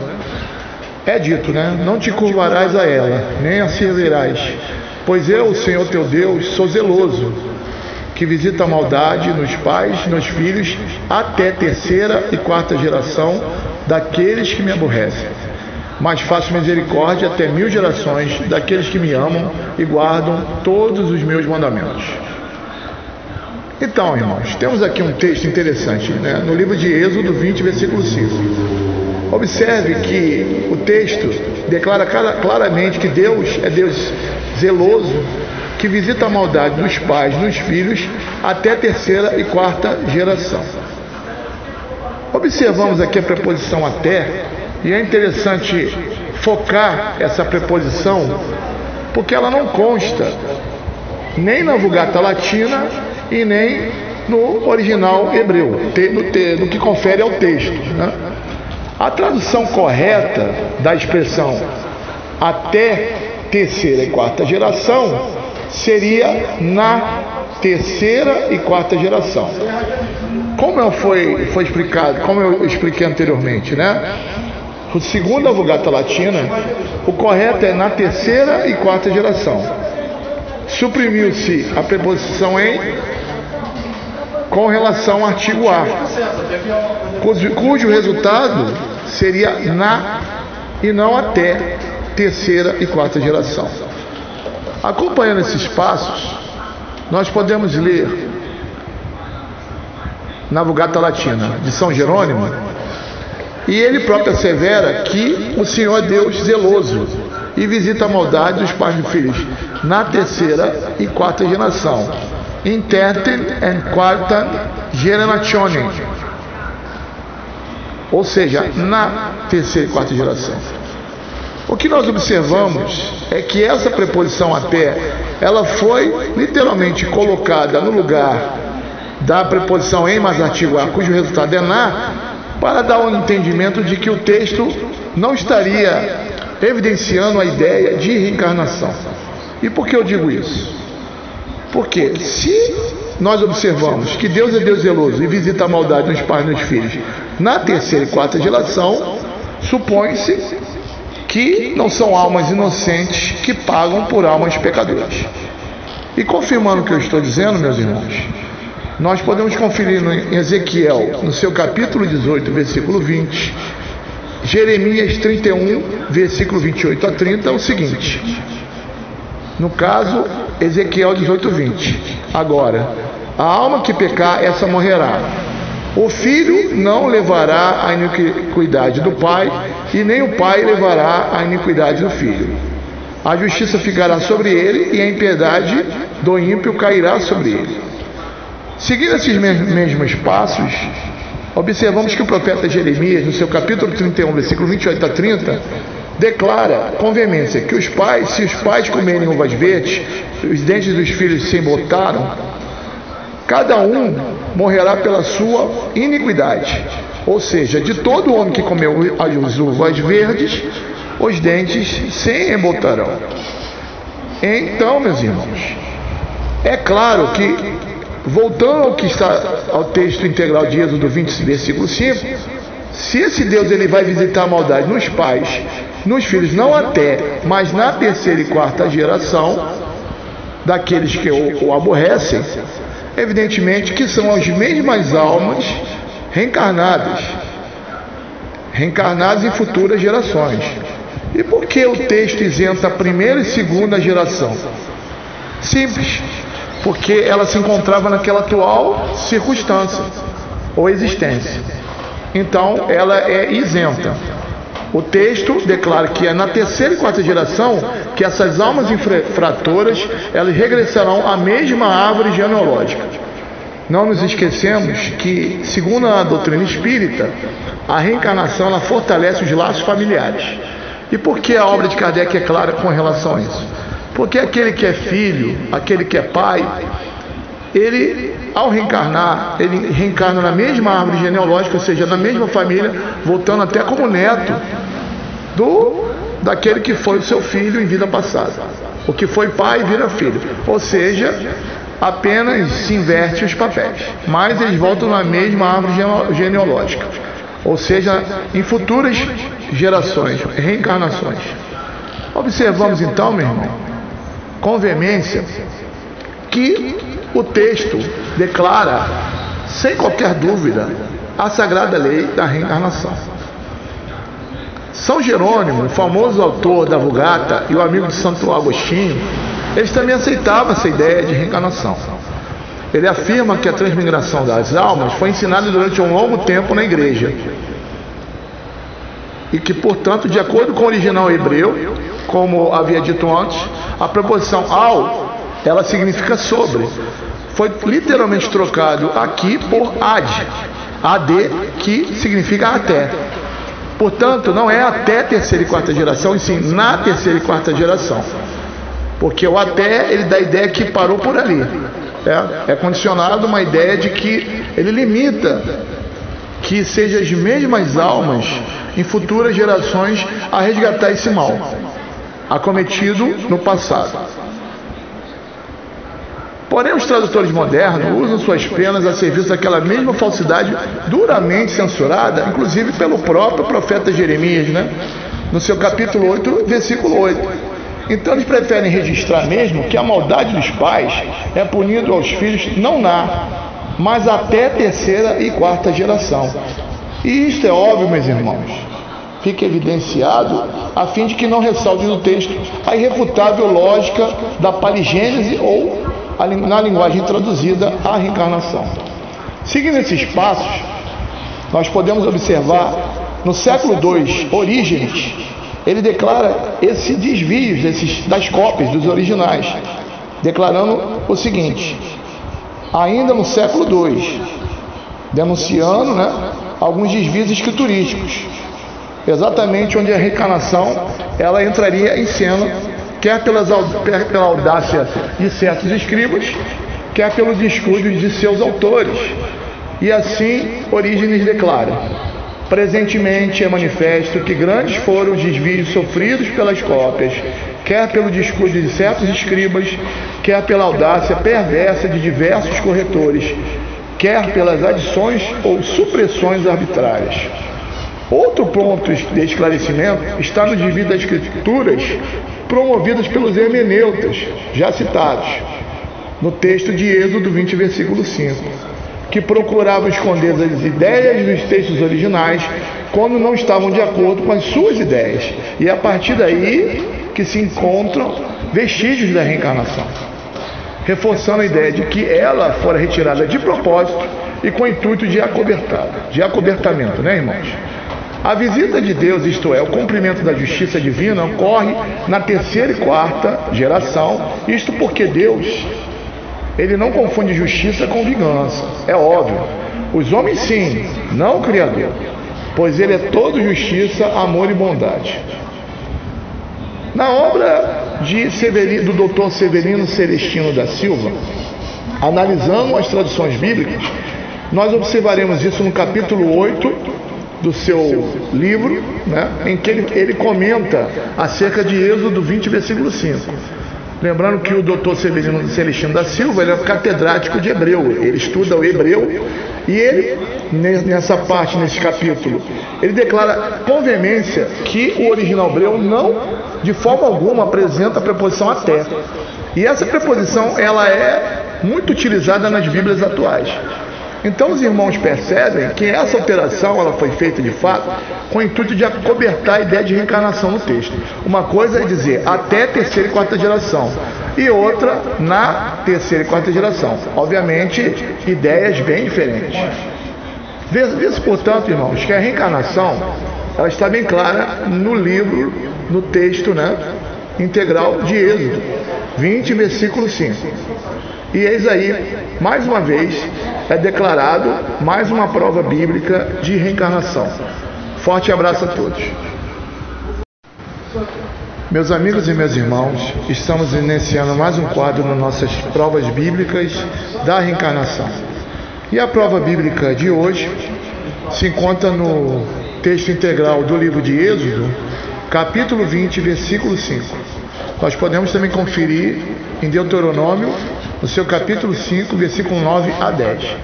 Abram a sua, a sua Bíblia e acompanhem o texto, a leitura do texto comigo, né?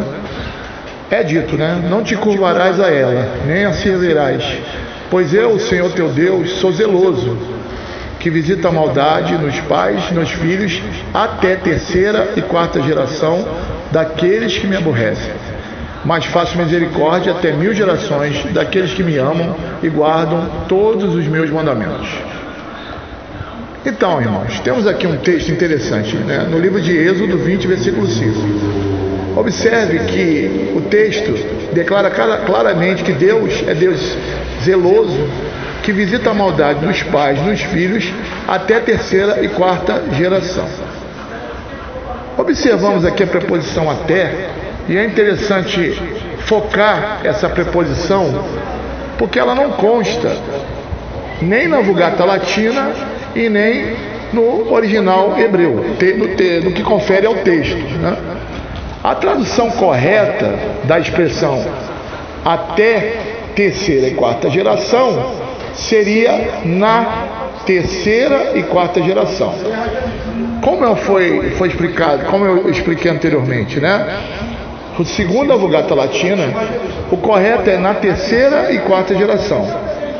Suprimiu-se a preposição em com relação ao artigo A, cujo, cujo resultado seria na e não até terceira e quarta geração. Acompanhando esses passos, nós podemos ler na Vulgata Latina de São Jerônimo, e ele próprio assevera que o Senhor é Deus zeloso e visita a maldade dos pais e filhos na terceira e quarta geração in tertem and quarta generazione, ou seja, na terceira e quarta geração. O que nós observamos é que essa preposição até, ela foi literalmente colocada no lugar da preposição em mais artigo a, cujo resultado é na, para dar um entendimento de que o texto não estaria evidenciando a ideia de reencarnação. E por que eu digo isso? Porque se nós observamos que Deus é Deus zeloso e visita a maldade nos pais e nos filhos na terceira e quarta geração, supõe-se que não são almas inocentes que pagam por almas pecadoras.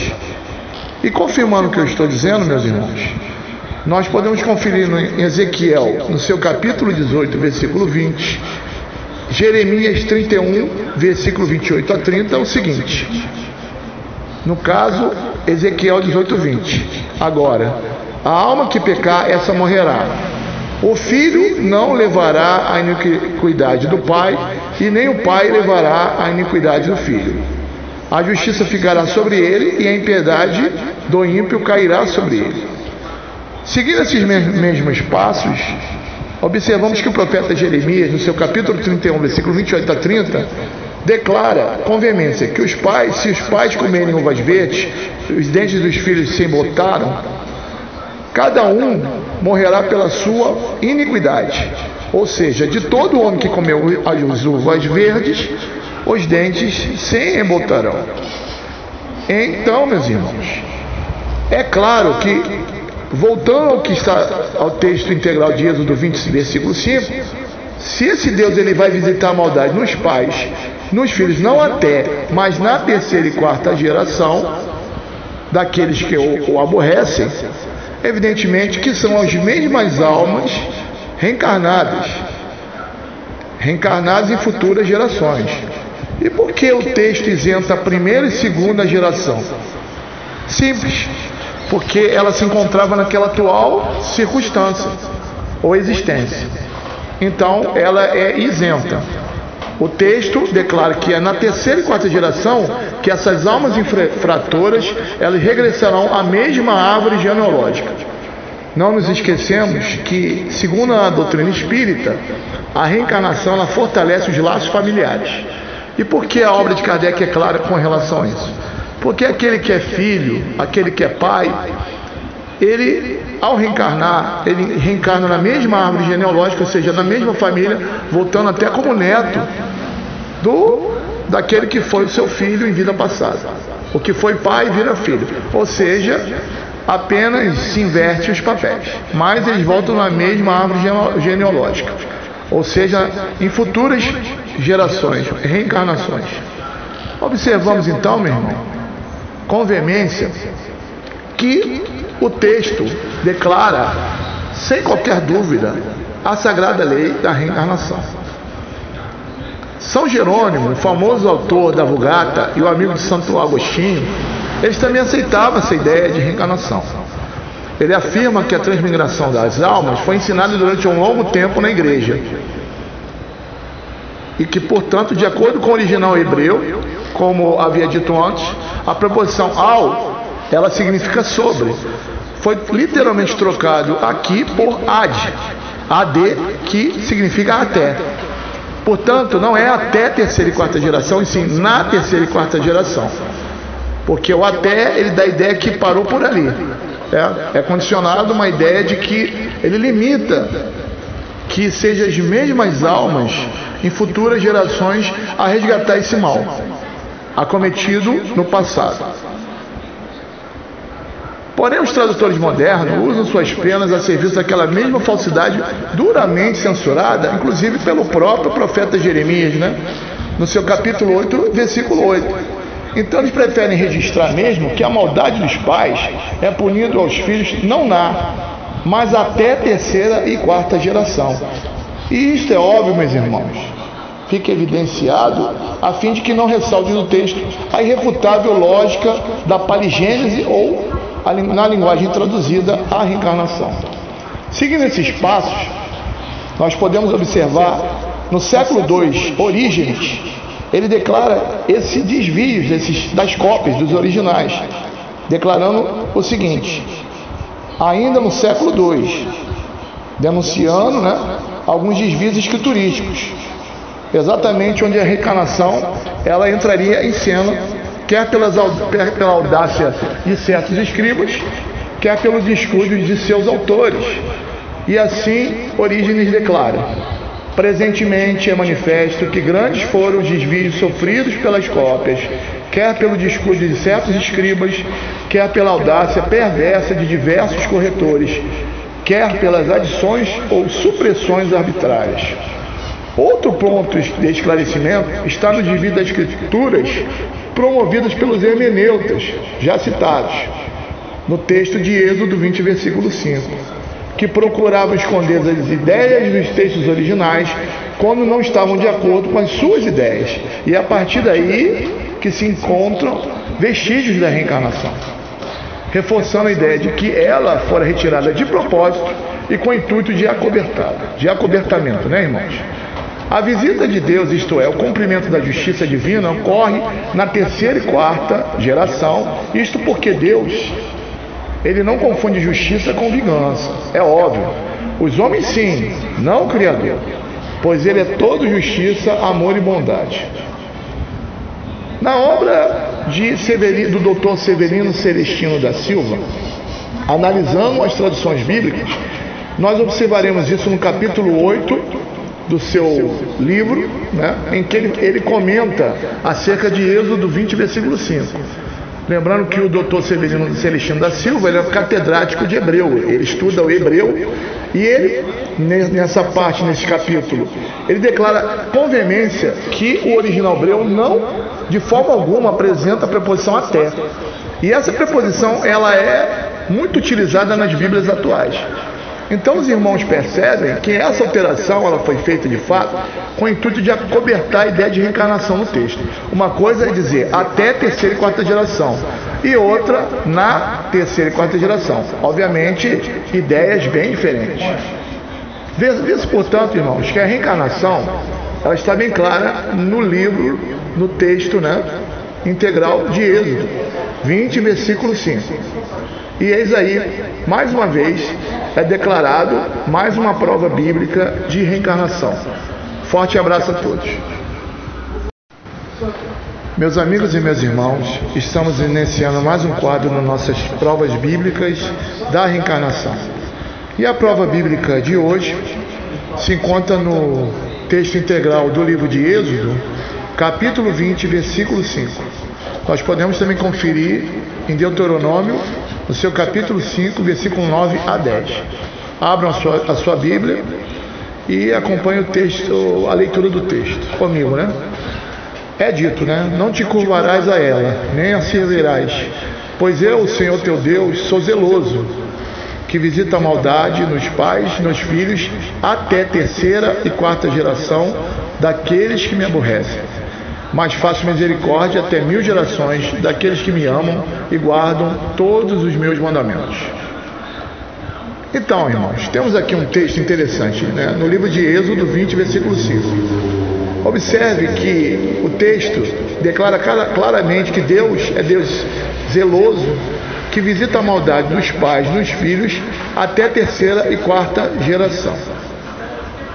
Observamos aqui a preposição até, e é interessante focar essa preposição, porque ela não consta nem na Vulgata Latina e nem no original hebreu, no, no que confere ao texto. Né? A tradução correta da expressão até terceira e quarta geração seria na terceira e quarta geração. Como foi, foi explicado, como eu expliquei anteriormente, né? Segundo a Vulgata Latina, o correto é na terceira e quarta geração. Suprimiu-se a preposição em com relação ao artigo A, cujo, cujo resultado seria na e não até terceira e quarta geração. Acompanhando esses passos, nós podemos ler na Vulgata Latina de São Jerônimo, e ele próprio assevera que o Senhor é Deus zeloso e visita a maldade dos pais e filhos na terceira e quarta geração in tertem quarta generazione, ou seja, na terceira e quarta geração. O que nós observamos é que essa preposição até, ela foi literalmente colocada no lugar da preposição em mais artigo a, cujo resultado é na, para dar um entendimento de que o texto não estaria evidenciando a ideia de reencarnação. E por que eu digo isso? Porque se nós observamos que Deus é Deus zeloso e visita a maldade nos pais e nos filhos na terceira e quarta geração, supõe-se que não são almas inocentes que pagam por almas pecadoras. E confirmando o que eu estou dizendo, meus irmãos, nós podemos conferir em Ezequiel, no seu capítulo 18, versículo 20, Jeremias 31, versículo 28 a 30, o seguinte: no caso, Ezequiel 18, 20. Agora, a alma que pecar, essa morrerá. O filho não levará a iniquidade do pai, e nem o pai levará a iniquidade do filho. A justiça ficará sobre ele, e a impiedade do ímpio cairá sobre ele. Seguindo esses mesmos passos, observamos que o profeta Jeremias, no seu capítulo 31, versículo 28 a 30, declara com veemência que os pais, se os pais comerem uvas verdes, os dentes dos filhos se embotaram, cada um morrerá pela sua iniquidade. Ou seja, de todo homem que comeu as uvas verdes, os dentes se embotarão. Então, meus irmãos, é claro que, voltando ao que está ao texto integral de Êxodo 20, versículo 5, se esse Deus ele vai visitar a maldade nos pais nos filhos, não até, mas na terceira e quarta geração daqueles que o, o aborrecem, evidentemente que são as mesmas almas reencarnadas, reencarnadas em futuras gerações. E por que o texto isenta a primeira e segunda geração? Simples, porque ela se encontrava naquela atual circunstância. ou existência. Então, ela é isenta. O texto declara que é na terceira e quarta geração que essas almas infratoras elas regressarão à mesma árvore genealógica. Não nos esquecemos que, segundo a doutrina espírita, a reencarnação ela fortalece os laços familiares. E por que a obra de Kardec é clara com relação a isso? Porque aquele que é filho, aquele que é pai, ele, ao reencarnar, ele reencarna na mesma árvore genealógica, ou seja, na mesma família, voltando até como neto do daquele que foi o seu filho em vida passada. O que foi pai vira filho. Ou seja, apenas se inverte os papéis, mas eles voltam na mesma árvore genealógica. Ou seja, em futuras gerações, reencarnações. Observamos então, meu irmão, com veemência, que o texto declara, sem qualquer dúvida, a sagrada lei da reencarnação. São Jerônimo, o famoso autor da Vulgata e o amigo de Santo Agostinho, eles também aceitavam essa ideia de reencarnação. Ele afirma que a transmigração das almas foi ensinada durante um longo tempo na igreja. E que, portanto, de acordo com o original hebreu, como havia dito antes, a preposição ao, ela significa sobre. Foi literalmente trocado aqui por ad, ad, que significa até. Portanto, não é até terceira e quarta geração, e sim na terceira e quarta geração. Porque o até, ele dá a ideia que parou por ali. É, é condicionado uma ideia de que ele limita que sejam as mesmas almas em futuras gerações a resgatar esse mal acometido no passado.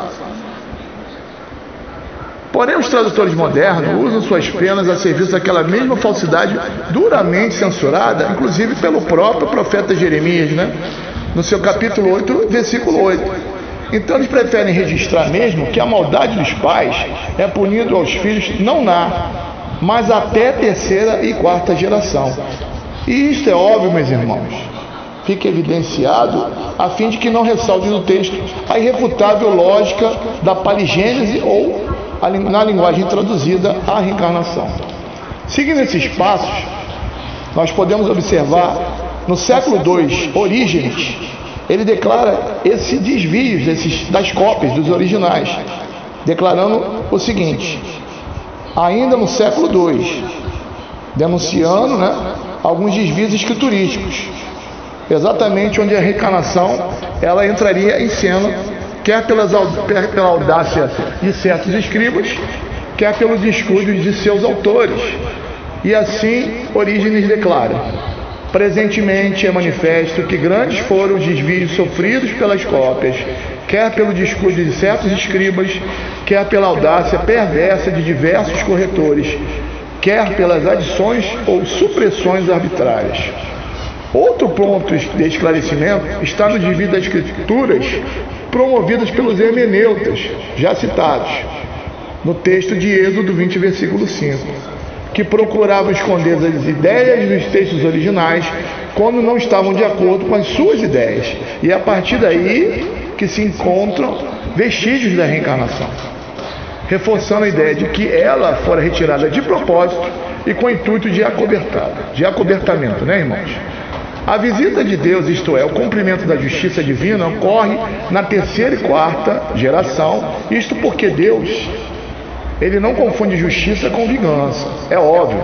Os homens sim, não o Criador, pois ele é todo justiça, amor e bondade. Na obra de Severino, do Dr. Severino Celestino da Silva, analisando as traduções bíblicas, nós observaremos isso no capítulo 8, do seu livro, né, em que ele, ele comenta acerca de Êxodo 20, versículo 5. Lembrando que o doutor Severino Celestino da Silva ele é catedrático de hebreu, ele estuda o hebreu e ele, nessa parte, nesse capítulo, ele declara com veemência que o original hebreu não, de forma alguma, apresenta a preposição até. E essa preposição ela é muito utilizada nas Bíblias atuais. Então os irmãos percebem que essa alteração ela foi feita de fato com o intuito de acobertar a ideia de reencarnação no texto. Uma coisa é dizer até terceira e quarta geração e outra na terceira e quarta geração. Obviamente, ideias bem diferentes. Vê-se, portanto, irmãos, que a reencarnação ela está bem clara no livro, no texto né, integral de Êxodo 20, versículo 5. E eis aí, mais uma vez, é declarado mais uma prova bíblica de reencarnação. Forte abraço a todos. Olá, tudo bem? A Bíblia fala em reencarnação? O que você sabe a esse respeito? Será que nós encontramos dentro da Bíblia menções ao conceito de reencarnação? A palavra reencarnação é uma palavra relativamente recente, foi criada por Allan Kardec em meados do século XIX para expressar corretamente o retorno do espírito à matéria em um novo corpo. Então a palavra reencarnação nós não encontramos na Bíblia. Os livros mais recentes da Bíblia, a Bíblia é um conjunto de livros. Os livros mais recentes da Bíblia têm quase dois mil anos. A palavra reencarnação tem menos de 200 anos. É lógico que essa palavra não pode estar na Bíblia, mas o conceito de reencarnação está lá. Grande parte das religiões antigas, há milhares de anos, conhecem o conceito de reencarnação. Atualmente, mais de dois terços da população mundial, aproximadamente 65 a 70% da população mundial aceita a reencarnação como uma verdade biológica. Na Bíblia nós encontramos palavras como renascimento ou ressurreição. Mas se nós formos analisar o conceito que representa estas palavras, muitas vezes nós encontramos o conceito da reencarnação. O Novo Testamento, os evangelhos, os evangelhos foram escritos em grego. E as palavras gregas normalmente traduzidas como ressurreição, como ressuscitar, são alisteme e igiró. Igiró significa estar acordado, despertar. E alisteme quer dizer tornar a ficar de pé, levantar. Aquele povo ao qual Jesus pertencia, povo que nos negou a Bíblia, eles utilizavam um eufemismo para descrever a morte ou o renascimento. Então usava-se deitar-se para morrer. Quando alguém morria, dizia ele deitou, e levantar-se para renascer, para reencarnar ou para ressuscitar. Anisteme, no Novo Testamento, tem o sentido claro de reencarnar. Na Bíblia não se fala em ressurreição do corpo ou ressurreição da carne, como muitos imaginam, mas em ressurreição dos mortos. O sentido já é totalmente diferente. A expressão grega que nós encontramos nos evangelhos referente a este tema é anastasis ektonekron, que quer dizer exatamente ressurreição dos mortos. Nós encontramos aqui em Lucas capítulo 20, versículo 35. Anastasios ton eknekron. E novamente em Filipenses capítulo 3, versículo 11. Aqui, ex anastasis ton e necron. Que quer dizer mortos. Então não se fala em ressurreição da carne, não é a carne que volta, são os mortos que voltam em outros corpos, ou seja, reencarnando. Quem torna a ficar de pé, que é o sentido da palavra anástasis, é o espírito, não é o corpo. Este tornar a ficar de pé, que é o significado da palavra anástasis, tanto pode representar o retorno ao plano astral através do desencarne ou o retorno do plano astral para o plano físico através da reencarnação. Se nós assumirmos, se nós aceitarmos a hipótese de ressurreição como desencarne, nós vamos compreender o sentido destas palavras de Jesus. Na ressurreição nem se casam nem se dão em casamento, mas são como os anjos no céu ou seja, no plano astral, que é para onde vamos quando morremos, quando deixamos o corpo físico, não há necessidade de casamento porque não há reprodução, não há necessidade de reprodução porque não há morte. Agora, se considerarmos a hipótese de ressurreição como reencarne, vamos entender esta outra passagem. E aconteceu que, estando ele só orando, Jesus, estavam com ele os discípulos e perguntou-lhes, dizendo: Jesus perguntou aos discípulos: quem diz a multidão que eu sou? E respondendo eles, disseram: Uns dizem que é João Batista, outros Elias, e outros que é um dos antigos profetas que ressuscitou. Muitos conheciam Jesus desde criança, como está escrito aqui. Não é este o filho do carpinteiro? E não se chama sua mãe Maria, e os seus irmãos não se chamam Tiago, José, Simão e Judas? Conheciam Jesus desde criança. Então não podiam acreditar, não podiam pensar que Jesus fosse um dos antigos profetas que houvesse ressuscitado pelo corpo, mas poderiam pensar, como de fato pensaram, que Jesus poderia ser um destes profetas, com exceção de João Batista, que havia morrido há pouco tempo quando foi feita essa pergunta, mas que Jesus poderia ser um dos antigos profetas que houvesse reencarnado. Se houvesse a ressurreição, como muitos imaginam, isso seria o ressurgimento do mesmo corpo. Uma pessoa morre com 30 ou 40 anos, ele ressurge com aquele mesmo corpo de 30 ou 40 anos. É o ressurgimento do corpo. Essas pessoas conheciam Jesus desde criança. Como poderiam supor que ele fosse um dos antigos profetas? A única hipótese aceitável é que ele poderia ser um dos antigos profetas que houvesse reencarnado. Aí sim, o espírito de um dos antigos profetas poderia ter reencarnado como Jesus. Havia então uma grande confusão de conceitos relativamente à reencarnação ou ressurreição, algumas vezes significando o retorno do plano físico, onde nós estamos, para o plano astral, que é o plano dos mortos, e outras vezes significando o contrário, o retorno do plano astral para o plano físico. Para ver como era grande a confusão, que Herodes chegou a pensar que Jesus fosse João Batista ressuscitado, que João Batista houvesse ressuscitado, já que Herodes mandou matar João Batista, e João Batista houvesse ressuscitado como Jesus. Essa opinião de Herodes era o conceito, a ideia de ressurreição com o mesmo corpo. Pensou que João Batista pudesse ter ressuscitado com o mesmo corpo. Então Jesus, na opinião de Herodes, seria João Batista se passando por Jesus. Até pessoas letradas, pessoas cultas para a época, como Nicodemos, confundiam os conceitos de reencarnação ou ressurreição. Nicodemos era membro do Sinédrio, que era uma espécie de senado judeu, era um doutor da lei, então um homem que conhecia as escrituras e mesmo assim não compreendia. E foi exatamente isso, essa não compreensão dos conceitos de ressurreição ou reencarnação que levou Nicodemos a procurar Jesus. Havia entre os fariseus um homem chamado Nicodemos, príncipe dos judeus. Este foi ter de noite com Jesus e lhe disse: Rabi, bem sabemos que és mestre, vindo de Deus, porque ninguém pode fazer estes sinais que tu fazes se Deus não for com ele. Jesus lhe respondeu, dizendo: Na verdade, na verdade te digo que aquele que não nascer de novo não pode ver o reino de Deus. Nascer de novo.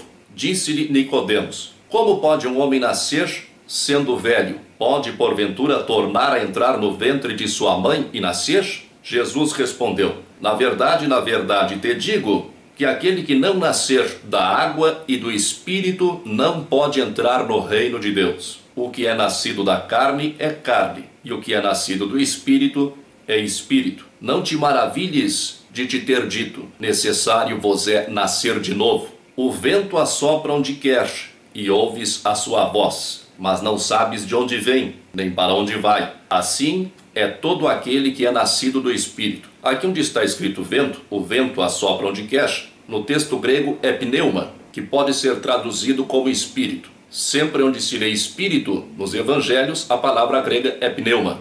Então poderíamos traduzir como o espírito assopra onde quer e ouves a sua voz, mas não sabes de onde vem nem para onde vai. Assim é todo aquele que é nascido do espírito. Algumas pessoas, alguns religiosos interpretam esta explicação de Jesus a Nicodemos como se Jesus estivesse se referindo ao batismo. Mas se Jesus estivesse se referindo ao batismo, algumas das coisas que Jesus diz aqui nesta passagem, algumas das coisas que Jesus diz a Nicodemos não teriam o menor sentido. Se eles estivessem conversando acerca do batismo, por que que Jesus diria: "O que é nascido da carne é carne, o que é nascido do espírito é espírito"? fica totalmente fora de contexto. Além disso, e o mais importante, Nicodemos era membro do Sinédrio, era doutor da lei ou mestre da lei. Certamente conhecia todas as práticas ritualísticas. O ritual do batismo, que foi feito por João Batista, era uma prática ritual. Os fariseus conheciam todas as práticas rituais. Nicodemos não iria procurar Jesus à noite e manter com ele um longo diálogo? Acerca do batismo, que era uma coisa facilmente compreensível. Devemos lembrar que o que nos foi legado aqui nos evangelhos é o resumo do resumo. Muitas outras coisas Jesus disse. O próprio apóstolo João, que foi quem escreveu este evangelho, onde há esta passagem da conversa de Nicodemos com Jesus, diz que se fossem citados todos os atos, todas as palavras, todos os ensinamentos de Jesus, Isso ocuparia muitos livros. Então, este diálogo deve ter sido muito grande e eles não iriam investir tanto tempo. Jesus não iria provavelmente receber Nicodemos à noite para falar acerca do batismo. E precisamos esclarecer desde já que os fariseus acreditavam na reencarnação. Isso é questão fora de dúvida. O que eles não tinham era um conceito correto acerca da reencarnação, não compreendiam os mecanismos da reencarnação. Nós vemos, por exemplo, nos Atos dos Apóstolos que os saduceus não acreditavam nem em ressurreição, nem em anjo, nem em espírito, mas que os fariseus acreditavam em ressurreição, em anjos em espíritos. Jesus diz a Nicodemos que é preciso nascer da carne e do espírito. Nasce-se da carne biologicamente através do pai e da mãe, e nasce-se do espírito porque é o espírito que volta, é o espírito que retorna à matéria, ao mundo material, em um novo corpo. Por isso Jesus diz que é necessário nascer da água e do espírito. Nasce-se do espírito, é o espírito que renasce. É o espírito que ressurge, é o espírito que reencarna. E nasce-se da água como um simbolismo da matéria. A água aqui simboliza a matéria. Nós vemos lá no Gênesis, no comecinho da Bíblia, que a água é o elemento gerador absoluto. Podemos citar algumas passagens. No princípio, criou Deus o céu e a terra. E a terra era sem forma e vazia, e havia trevas sobre a face do abismo, e o Espírito de Deus se movia sobre a face das águas. E disse Deus: Haja uma expansão no seio das águas, e haja separação entre águas e águas. E disse Deus: Ajuntem-se as águas debaixo dos céus num só lugar, e apareça a porção seca. E assim foi. E disse Deus: Produzam as águas abundantemente répteis de alma vivente, e voem as aves sobre a face da expansão dos céus. Produzam as águas abundantemente. A água aqui é tida como o elemento gerador absoluto, é o símbolo da matéria. Então, quem nasce da água está nascendo da matéria, com um novo corpo, e nascendo ao mesmo tempo do espírito, porque é o espírito que vai habitar, que vai animar este novo corpo. Que os fariseus acreditavam em reencarnação, no conceito de reencarnação, embora um conceito não tão aperfeiçoado como o que nós compreendemos hoje, isso nós podemos comprovar através da obra do historiador Flávio Josefo. Flávio Josefo foi o principal historiador a retratar aquele tempo, a retratar aquele período em que os evangelhos foram escritos. Sua obra é muito grande, está hoje disponível, traduzida para o português, alguma coisa inclusive na internet. Todos os que se deram ao trabalho de pesquisar fontes históricas a respeito do período em que Jesus viveu, já se deparou com a obra do historiador Flávio Josefo, que viveu do ano de 37 a 103. Flávio Josefo era fariseu, e olha o que ele nos diz a respeito das crenças dos fariseus. Eles julgam, eles, os fariseus, eles julgam que as almas são imortais, julgadas em um outro mundo e recompensadas ou castigadas segundo foram neste, virtuosas ou viciosas, e que umas, umas almas, são eternamente retidas prisioneiras nesta outra vida e outras retornam a esta. Eles granjearam por esta crença, os fariseus, tão grande autoridade entre o povo que este segue os seus sentimentos em tudo que se refere ao culto de Deus e às orações solenes que lhe são feitas. Assim, cidades inteiras dão testemunhos valiosos de sua virtude, de sua maneira de viver e de seus discursos. Ele está se referindo ao retorno das almas. Eles acham que algumas almas são retidas em algum lugar, castigadas, o que hoje nós sabemos que não corresponde à verdade, já que não há castigo eterno, mas que as outras almas retornam a este mundo físico. Então são as almas que retornam. Para as almas retornarem ao mundo físico, é evidente que deve se revestir de um novo corpo físico. E está aí o conceito de reencarnação. Noutras passagens de Flávio Josefo, eles dizem também que as almas são imortais, que as almas dos justos passam depois desta vida a outro corpo e que as almas dos maus sofrem tormentos que duram para sempre. Suas almas voam puras para o céu, para lá viverem felizes e voltarem, no correr dos séculos, a animar corpos que sejam puros como elas. Nós estamos tratando aqui de história, isso é um livro histórico, então não podemos dizer que ali há crenças ou outros interesses envolvidos. O que ele está falando é muito claro, que eles acreditavam no tempo de Jesus que as almas tomavam outros corpos e renasciam aqui neste mundo físico. Mas nós estamos tratando da Bíblia, então vamos ficar na Bíblia, vamos deixar os historiadores de lado. Para quem tem a Bíblia como verdade única, nós podemos citar a Epístola aos Hebreus. As mulheres receberam pela ressurreição os seus mortos. Uns foram torturados, não aceitando o seu livramento, para alcançarem uma melhor ressurreição e outros experimentaram escárnios e açoites e até cadeias e prisões. Olha o que diz o começo: as mulheres receberam pela ressurreição os seus mortos. Por que foram as mulheres que receberam pela ressurreição os seus mortos e não os homens? É evidente que foram as mulheres que receberam pela ressurreição os seus mortos, porque são as mulheres que podem gerar nos seus ventres novos corpos físicos necessários para que o espírito reencarne.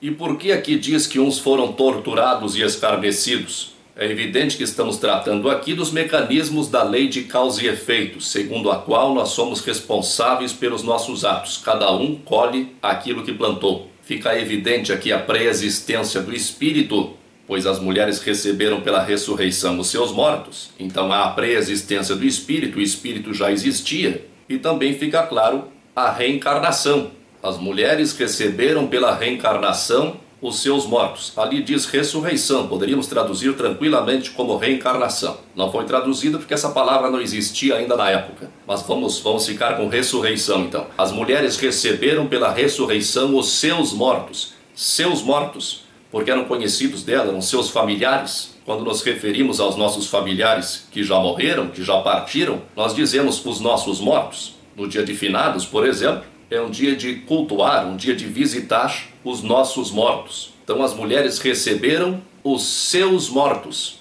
receberam nos seus ventres, receberam os espíritos que formariam novos corpos nos seus ventres para reencarnarem. Esse trecho que nós lemos é da Epístola aos Hebreus, a carta aos Hebreus. Essa carta provavelmente de autoria de Paulo. Esta mesma epístola aos Hebreus é utilizada pelos adversários da ideia da reencarnação como talvez o maior argumento contra a reencarnação. Eles se apegam à passagem de Hebreus, capítulo 9, versículo 27. Nesta passagem diz que, como aos homens está ordenado morrerem uma vez, vindo depois disso o juízo, aqui diz que os homens morrem uma vez. Então, aqueles que não acreditam, que não aceitam a reencarnação, dizem: olha, se aqui está escrito que o homem morre uma vez, ele não pode reencarnar, porque ele morreu uma vez só não poderá reencarnar e morrer outra vez. Quem ler o trecho todo desta epístola aos Hebreus talvez compreenda o contexto em que isso foi escrito. Isso surgiu por uma passagem do Evangelho de Mateus. Nessa passagem do Evangelho de Mateus está escrito assim: E quando o Filho do Homem vier em sua glória,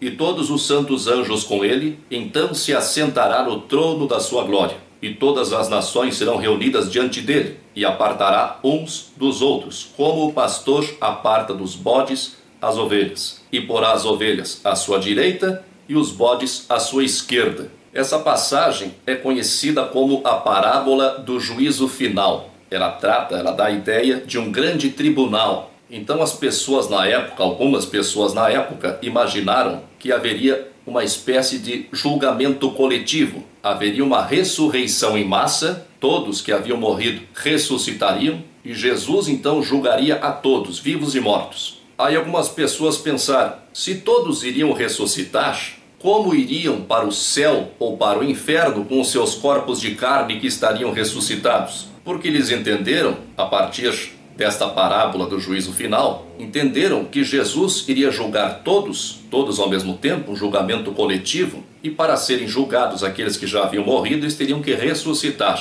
Então os mortos iriam ressuscitar, iriam retomar os seus corpos que estavam mortos para serem então julgados por Jesus. E imaginaram, se haviam recobrado os seus corpos, se tinham novamente os seus corpos físicos, como é que eles iriam para o céu ou para o inferno com estes corpos físicos? Então eles teriam que morrer novamente. A partir dali surgiu então a ideia de que pudesse haver uma segunda morte, para que cada um então pudesse seguir o seu destino. E o apóstolo Paulo, que escreveu esta epístola aos Hebreus, esta polêmica surgiu entre os hebreus. Para Paulo acabar com a polêmica, ele deixou claro que não haveria um juízo coletivo, que o juízo era individual. E por isso ele fala que só se morre uma vez. É esta a contextualização desta passagem de Hebreus, capítulo 9, versículo 27, onde Paulo diz que só se morre uma vez. Mas se nós quisermos afirmar categoricamente que se morre só uma vez, estaremos até contrariando a atividade de Jesus. E as pessoas que foram ressuscitadas por Jesus, como é que fica? Jesus ressuscitou a filha de Jairo, o filho da viúva de Naim e Lázaro. Se ali diz que Jesus ressuscitou, é porque eles já haviam morrido. Então eles haviam morrido uma vez, ressuscitaram por Jesus, tornaram a vida e depois, envelhecendo, certamente morreram de novo. Então morreram duas vezes. Como é que fica esse negócio de que só se morre uma vez? Não podemos nos apegar a trechos isolados da Bíblia para tentar fazer valer as ideias nas quais acreditamos. Em tudo é preciso contextualizar. E hoje nós temos condições de fazer isso. Durante toda a Idade Média, até 200, 300 anos atrás, ainda era muito difícil querer compreender qualquer coisa diferente do que está escrito na Bíblia, porque não tínhamos acesso à informação. Até o acesso à Bíblia era muito difícil. Pouco tempo atrás, as missas ainda eram rezadas em latim. As pessoas pouco conheciam do que estava na Bíblia. Hoje nós temos acesso a outras traduções, muitos documentos novos surgiram, textos mais antigos. Todos os textos mais antigos do Novo Testamento, principalmente dos Evangelhos, surgiram recentemente. Então, estes textos não estão deturpados pelo tempo, não sofreram várias traduções, não sofreram várias cópias. Vamos lembrar que a imprensa, a fábrica de livros, surgiu 500 anos atrás. Os evangelhos têm quase dois mil anos. As cópias antes eram feitas à mão, e nestas cópias as pessoas cometiam erros, propositais ou não. Hoje nós temos acesso aos textos mais antigos. Hoje nós temos traduções feitas a partir dos textos gregos. E se analisarmos a história no período e no local onde Jesus viveu, onde esses fatos aconteceram, nós temos condições de perceber tranquilamente o verdadeiro sentido de muitos pensamentos, de muitas passagens do que está escrito ali. Esta epístola aos Hebreus, que muitos tentam utilizarem como um argumento contrário à reencarnação, é de autoria de Paulo. Este mesmo Paulo, apóstolo Paulo, na sua primeira epístola aos Coríntios, ele se posiciona claramente contrário à ideia de ressurreição do corpo. Eu vou citar aqui alguns trechos e depois coloco ali embaixo no vídeo todas as referências utilizadas. A carne e o sangue não podem herdar o reino de Deus. Então não é o corpo, é o espírito. Semeia-se corpo natural, ressuscitará corpo espiritual. Se há corpo natural, há também corpo espiritual. Mas alguém dirá: Como ressuscitarão os mortos? E com que corpo virão? Insensato. O que tu semeias não é vivificado se primeiro não morrer. Se esperamos em Cristo só nesta vida, somos os mais miseráveis de todos os homens.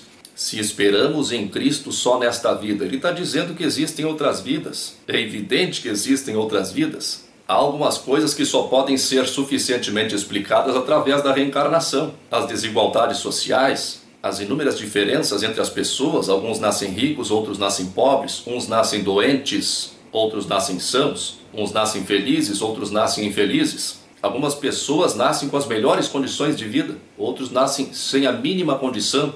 Por que Deus criaria seres tão diferentes? Deus nos cria iguais, todos nós somos criados em espírito simples e ignorantes. E através de múltiplas reencarnações, nós vamos evoluindo, vamos progredindo, vamos adquirindo qualidades positivas e negativas. E é isso o que nos diferencia. Todas as pessoas que estão vivas atualmente, que estão reencarnadas atualmente no planeta Terra, já tiveram muitas outras existências. E foi através destas outras existências que adquiriram as diferenças que uns têm em relação aos outros hoje. Umas pessoas têm mais aptidões porque já aprenderam antes mas isso é um assunto para ser tratado numa outra ocasião. Hoje nós vamos tratar exclusivamente da reencarnação na Bíblia. Olha aqui o que diz no livro de Jó. Aqui está dizendo que o corpo morre só uma vez. Assim como a nuvem se desfaz e passa, assim aquele que desce à sepultura nunca tornará a subir. Ele está dizendo que aquele que desce à sepultura, aquele que foi enterrado, não tornará a subir, não tornará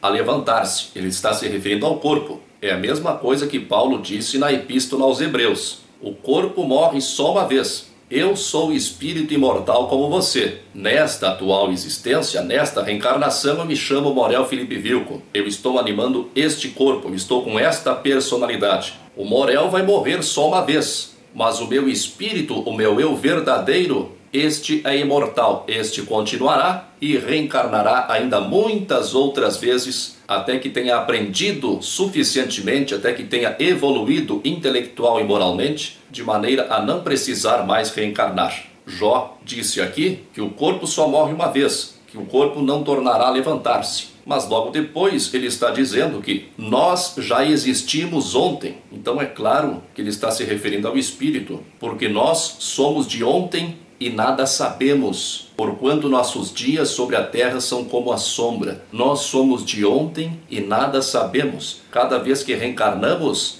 esquecemos temporariamente o nosso passado. E esse é o motivo pelo qual muitos não acreditam, não conseguem acreditar na reencarnação. Nós não lembramos das nossas outras existências. Nós não lembramos porque o nosso cérebro não tem condições de lembrar. O nosso cérebro só registra os fatos vivenciados nesta existência, os fatos que aconteceram com este corpo. Nosso cérebro pertence a este corpo, ele só pode lembrar do que aconteceu com este corpo. E o grande benefício da reencarnação é justamente uma nova oportunidade, e para que haja esta nova oportunidade é preciso esquecimento. Nós nos esquecemos dos erros cometidos, esquecemos dos grandes crimes, das grandes tragédias que podemos ter ocasionado no passado. Muitas vezes reencarnamos próximos a antigos desafetos, dentro do seio familiar, onde muitas vezes há grandes divergências e até inimizades, é porque antigos desafetos, antigos inimigos estão reencarnando juntos, justamente para terem a chance de se reconciliarem pelos laços familiares, pelos laços de parentesco.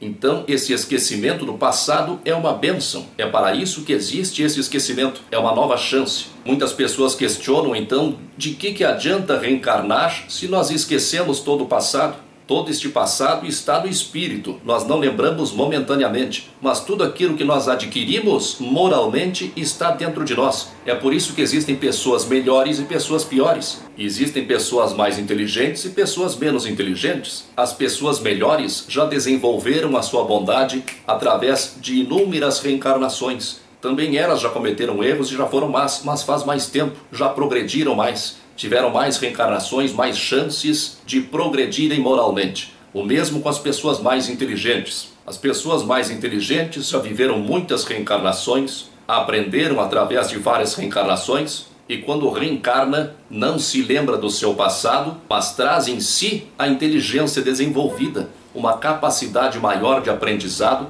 que na verdade é o aproveitamento daquilo que já aprendeu em existências passadas. No livro de sabedoria, que só tem na Bíblia Católica, a Bíblia Protestante não adota este livro, há uma bela passagem que diz assim: Eu era um menino vigoroso, dotado de alma excelente, ou antes, como era bom, eu vim a um corpo intacto. O que ele está dizendo aqui? Como ele era bom, ele recebeu um corpo intacto, um corpo bom, um corpo perfeito, porque ele era um menino bom, era dotado de uma alma excelente, era um bom espírito, um espírito que já havia progredido moralmente, já havia adquirido bondade e, por ser bom, mereceu habitar um corpo são. É a justiça divina que se manifesta através da lei de causa e efeito. Nós sempre colhemos aquilo que nós plantamos. A semeadura é livre, mas a colheita é obrigatória. Quem é mais feliz, mais inteligente, quem é melhor como pessoa, é porque é um espírito que já fez o bem há muito tempo, que já progrediu moralmente e intelectualmente. Isso não é um privilégio de Deus. Deus seria injusto se fizesse, se criasse as pessoas todas diferentes, umas em melhores e outras em piores condições. É compreensível que muitas pessoas ainda não compreendam o sentido de reencarnação, por não compreender e não aceitam. Nem os apóstolos de Jesus, que conviviam com ele cotidianamente, nem eles compreendiam direito esses conceitos. Nós vemos aqui, por exemplo, e chegando Jesus às partes de Cesareia de Filipe, interrogou os seus discípulos, dizendo: Quem dizem os homens ser o filho do homem? Eu já li essa passagem, mas é bom retomarmos. Então eles disseram: uns dizem que é João Batista, outro Elias, e outros Jeremias, ou um dos profetas. Se eles disseram isso, é porque eles também não compreendiam exatamente como se dava a reencarnação ou ressurreição, como funcionava, mas se achavam que Jesus pudesse ser um dos antigos profetas que havia voltado, é evidente que achavam que Jesus era um dos profetas que houvesse reencarnado. Conheciam Jesus desde criança. Ele não poderia ter ressuscitado com o mesmo corpo. Quem acreditava em ressurreição acreditava que o espírito voltaria com o mesmo corpo, com a mesma aparência. Então não é o caso. Aqui está dando claramente a ideia de que Jesus era um dos profetas que havia reencarnado. Se Jesus fosse contrário a essa ideia, ele teria repreendido os seus apóstolos. Alguns alegam que Jesus não falou claramente em reencarnação, não deve existir reencarnação, porque Jesus nunca ensinou claramente sobre a reencarnação. Mas esse não era o objetivo de Jesus. Se até hoje não entendem os mecanismos da reencarnação, como teriam capacidade de compreender naquela época? Hoje nós temos todos os livros do mundo à nossa disposição, hoje nós temos a internet que nos dá uma fonte de pesquisa inesgotável. Naquele tempo não existia jornal, revista, televisão, rádio, internet, não existia meio de comunicação, não existia acesso ao conhecimento e à cultura. Quem tinha um pouco de conhecimento eram os escribas, ou mestres da lei, que estudavam os antigos textos religiosos. O resto era uma população de pastores, de pescadores, de trabalhadores braçais, todos analfabetos, como iriam compreender o conceito de reencarnação naquela época? O que Jesus veio nos trazer são ensinamentos morais, que são eternos, são válidos em qualquer tempo, em qualquer espaço. O resto nós aprenderíamos, como estamos aprendendo, com o tempo. Jesus deixou isto muito claro. Jesus disse: Ainda tenho muito que vos dizer, mas vós não o podeis suportar agora. O que ele disse foi exatamente isso. Nós não tínhamos condição, dois mil anos atrás, de compreender conceitos elevados como a reencarnação. Por isso, ele não falou claramente, mas deixou nas entrelinhas várias vezes. É bom repetir que o conceito de reencarnação não era disseminado por todos. Não eram todos que acreditavam na reencarnação e não eram todos que entendiam. Não havia esclarecimento suficiente para isso mas há algumas passagens nos evangelhos que não deixam dúvida de que havia o conhecimento da reencarnação. Elias foi um grande profeta do Antigo Testamento. Elias viveu durante o reinado do rei Acabe, uns 900 anos antes de Cristo, antes de Jesus. A descrição de Elias, quando descrevem a aparência de Elias, diz que ele se vestia de pelos e cingia os lombos com um cinto de couro. Elias zelou pela lei e pelo culto a Javé, ou Jeová, como era chamado na época o Deus dos judeus. Elias denunciava o rei e queria recuperar o verdadeiro culto a Javé. O rei Acabe, na época, cultuava outros deuses, principalmente Baal. Quase todos os reis do Antigo Testamento cometeram este erro de cultuar outros deuses. E Elias era o único profeta de Javé, do Deus do Antigo Testamento, que havia permanecido firmemente. Então um dia Elias desafiou 450 profetas de Baal, sacerdotes de Baal, para ver qual era o Deus mais poderoso, se era Javé ou se era Baal. Elias ganhou o desafio, com isso reconquistou o respeito e o temor do povo e aproveitando-se daquele momento, mandou degolar, mandou cortar pela espada os 450 profetas de Baal. Alguns religiosos acham que Elias não morreu. Eles sustentam que Elias foi arrebatado vivo aos céus. Eles se baseiam nesta passagem aqui. Sucedeu que, havendo eles passado, Elias e Eliseu, que era um outro profeta, havendo eles passado, Elias disse a Eliseu: Pede-me o que queres que te faça, antes que seja tomado de ti. Elias sabia que ia morrer. E disse Eliseu: Peço-te que haja porção dobrada do teu espírito sobre mim. Elias disse a Eliseu: Coisa difícil pediste. Se me vires, quando for tomado de ti, assim se te fará. Porém, se não vires, não se fará. E sucedeu que, indo eles andando e falando, eis que um carro de fogo com cavalos de fogo os separou um do outro,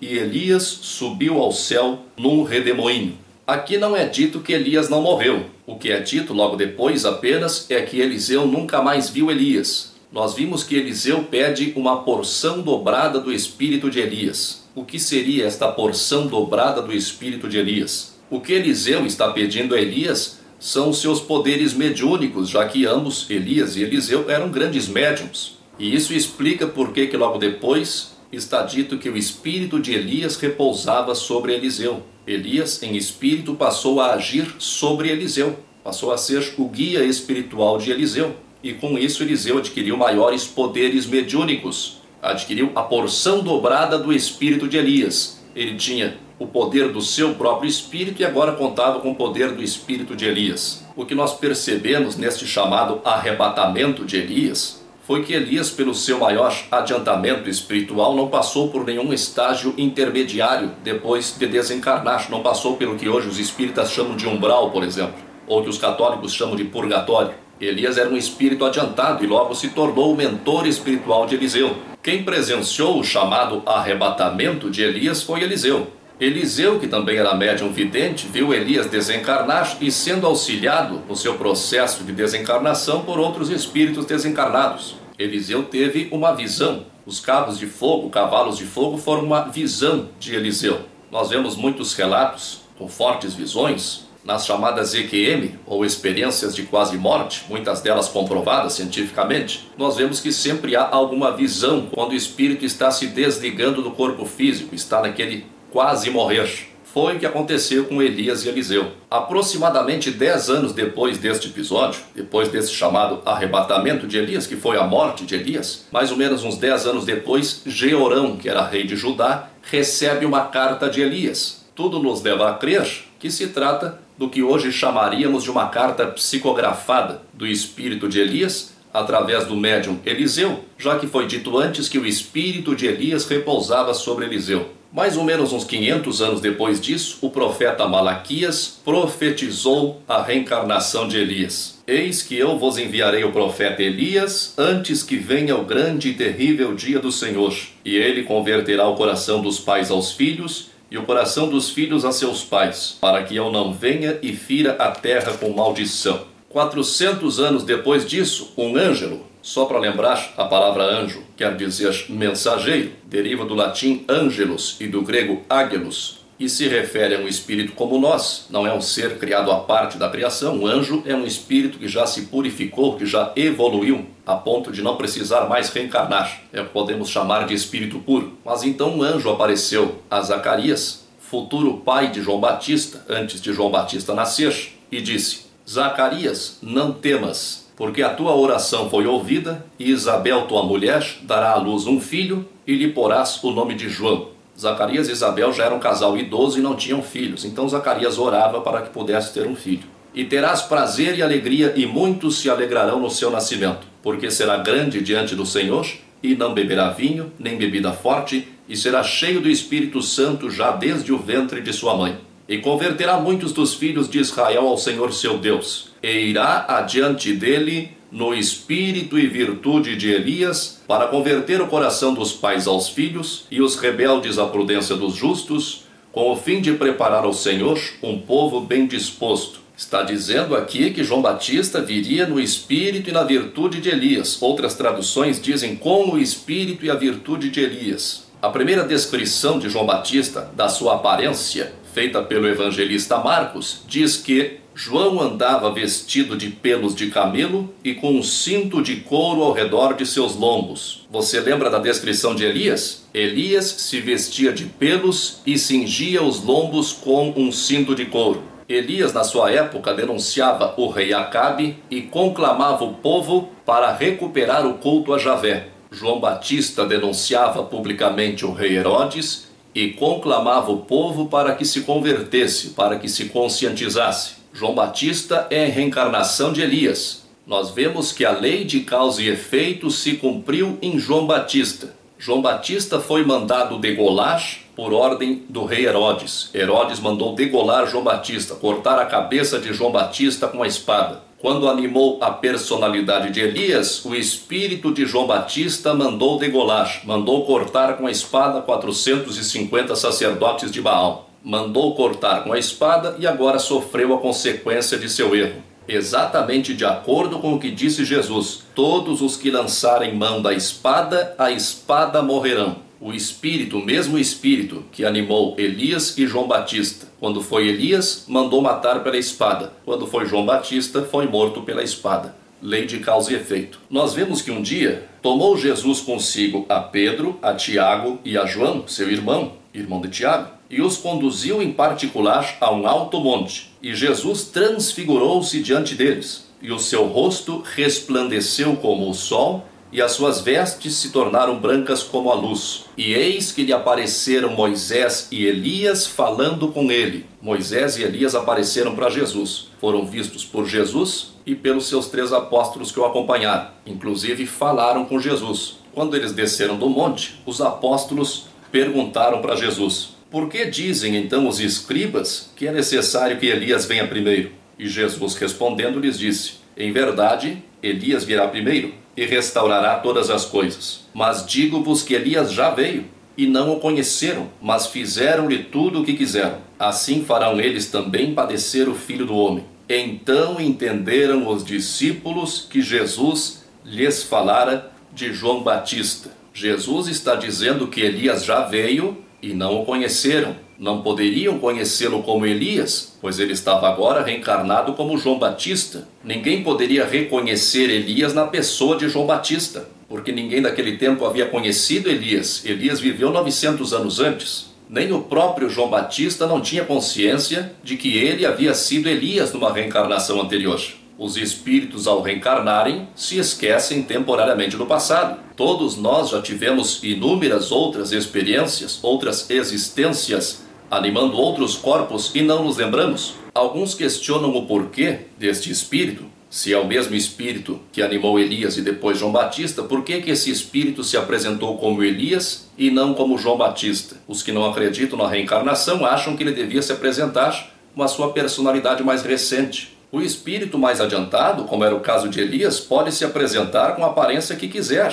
E o motivo que levou Elias a se manifestar juntamente com Moisés a Jesus e aos três apóstolos de Jesus que estavam com eles, esse motivo tinha a ver com a personalidade de Elias, não com João Batista. E já que ele se apresentou como Elias, como reconheceram que ele era Elias? Se fosse João Batista, teriam reconhecido, porque tinham conhecido João Batista, que havia morto recentemente. Mas Elias eles não haviam conhecido. Mas certamente foi Jesus que disse para eles que aqueles espíritos que se apresentaram eram Moisés e Elias. O espírito molda o seu perispírito, ou o corpo espiritual de que nos fala o apóstolo Paulo, de acordo com a sua vontade. Há uma outra ocasião que Jesus afirmou peremptoriamente que João Batista era a reencarnação de Elias. Desde os tempos de João Batista até agora, se faz violência no reino dos céus e pela força se apoderam dele, porque todos os profetas e a lei profetizaram até João.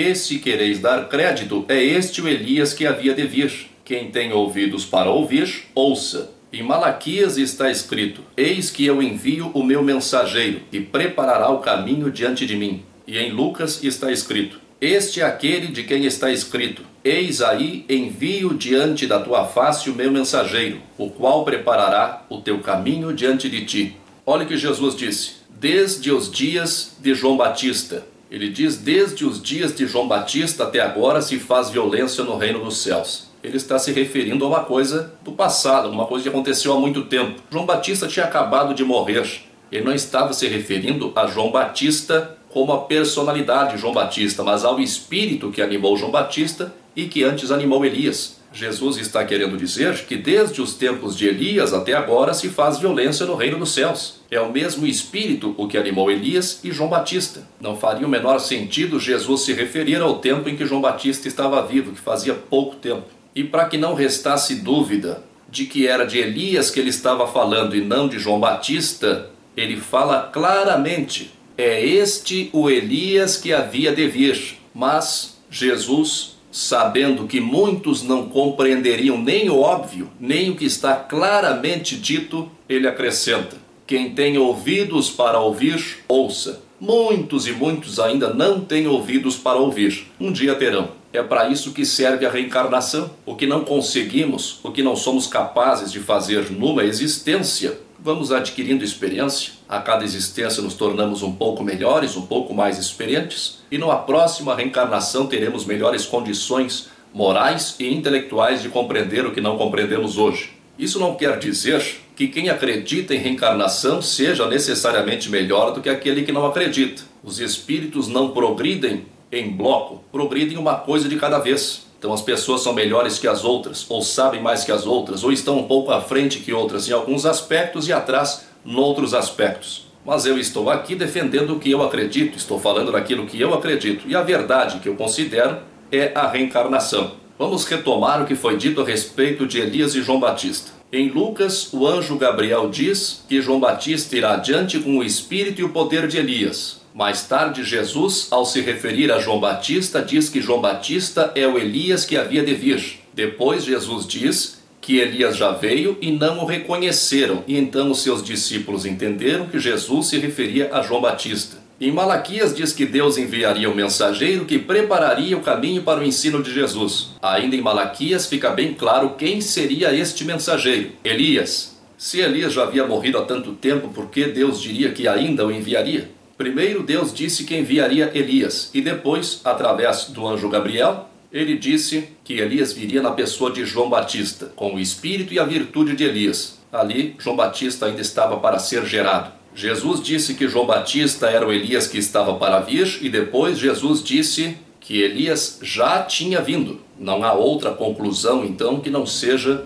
aceitar que Elias reencarnou em João Batista. O mesmo espírito que um dia animou Elias, agora animava João Batista. Por que eu estou defendendo a ideia da reencarnação na Bíblia? Muitas pessoas estudam a Bíblia e pensam muito diferente de mim. Elas têm todo o direito de pensar assim, não faço a menor questão que mudem de ideia. Minha intenção não é convencer ninguém. Eu, assim como muitos, acredito na reencarnação de 65 a 70% da humanidade acredita na reencarnação. No Brasil, que é onde nós vivemos, os espíritas acreditam em reencarnação e muitas outras pessoas disseminadas nos mais diversos movimentos religiosos também aceitam, também acreditam a ideia da reencarnação. Para estas pessoas que algumas vezes se confundem e são levados a crer pela tradição que a Bíblia não menciona a reencarnação, para elas estou me dirigindo. A Bíblia fala muitas vezes na reencarnação, embora não utilizando essa palavra que ainda não havia sido criada quando a Bíblia foi escrita.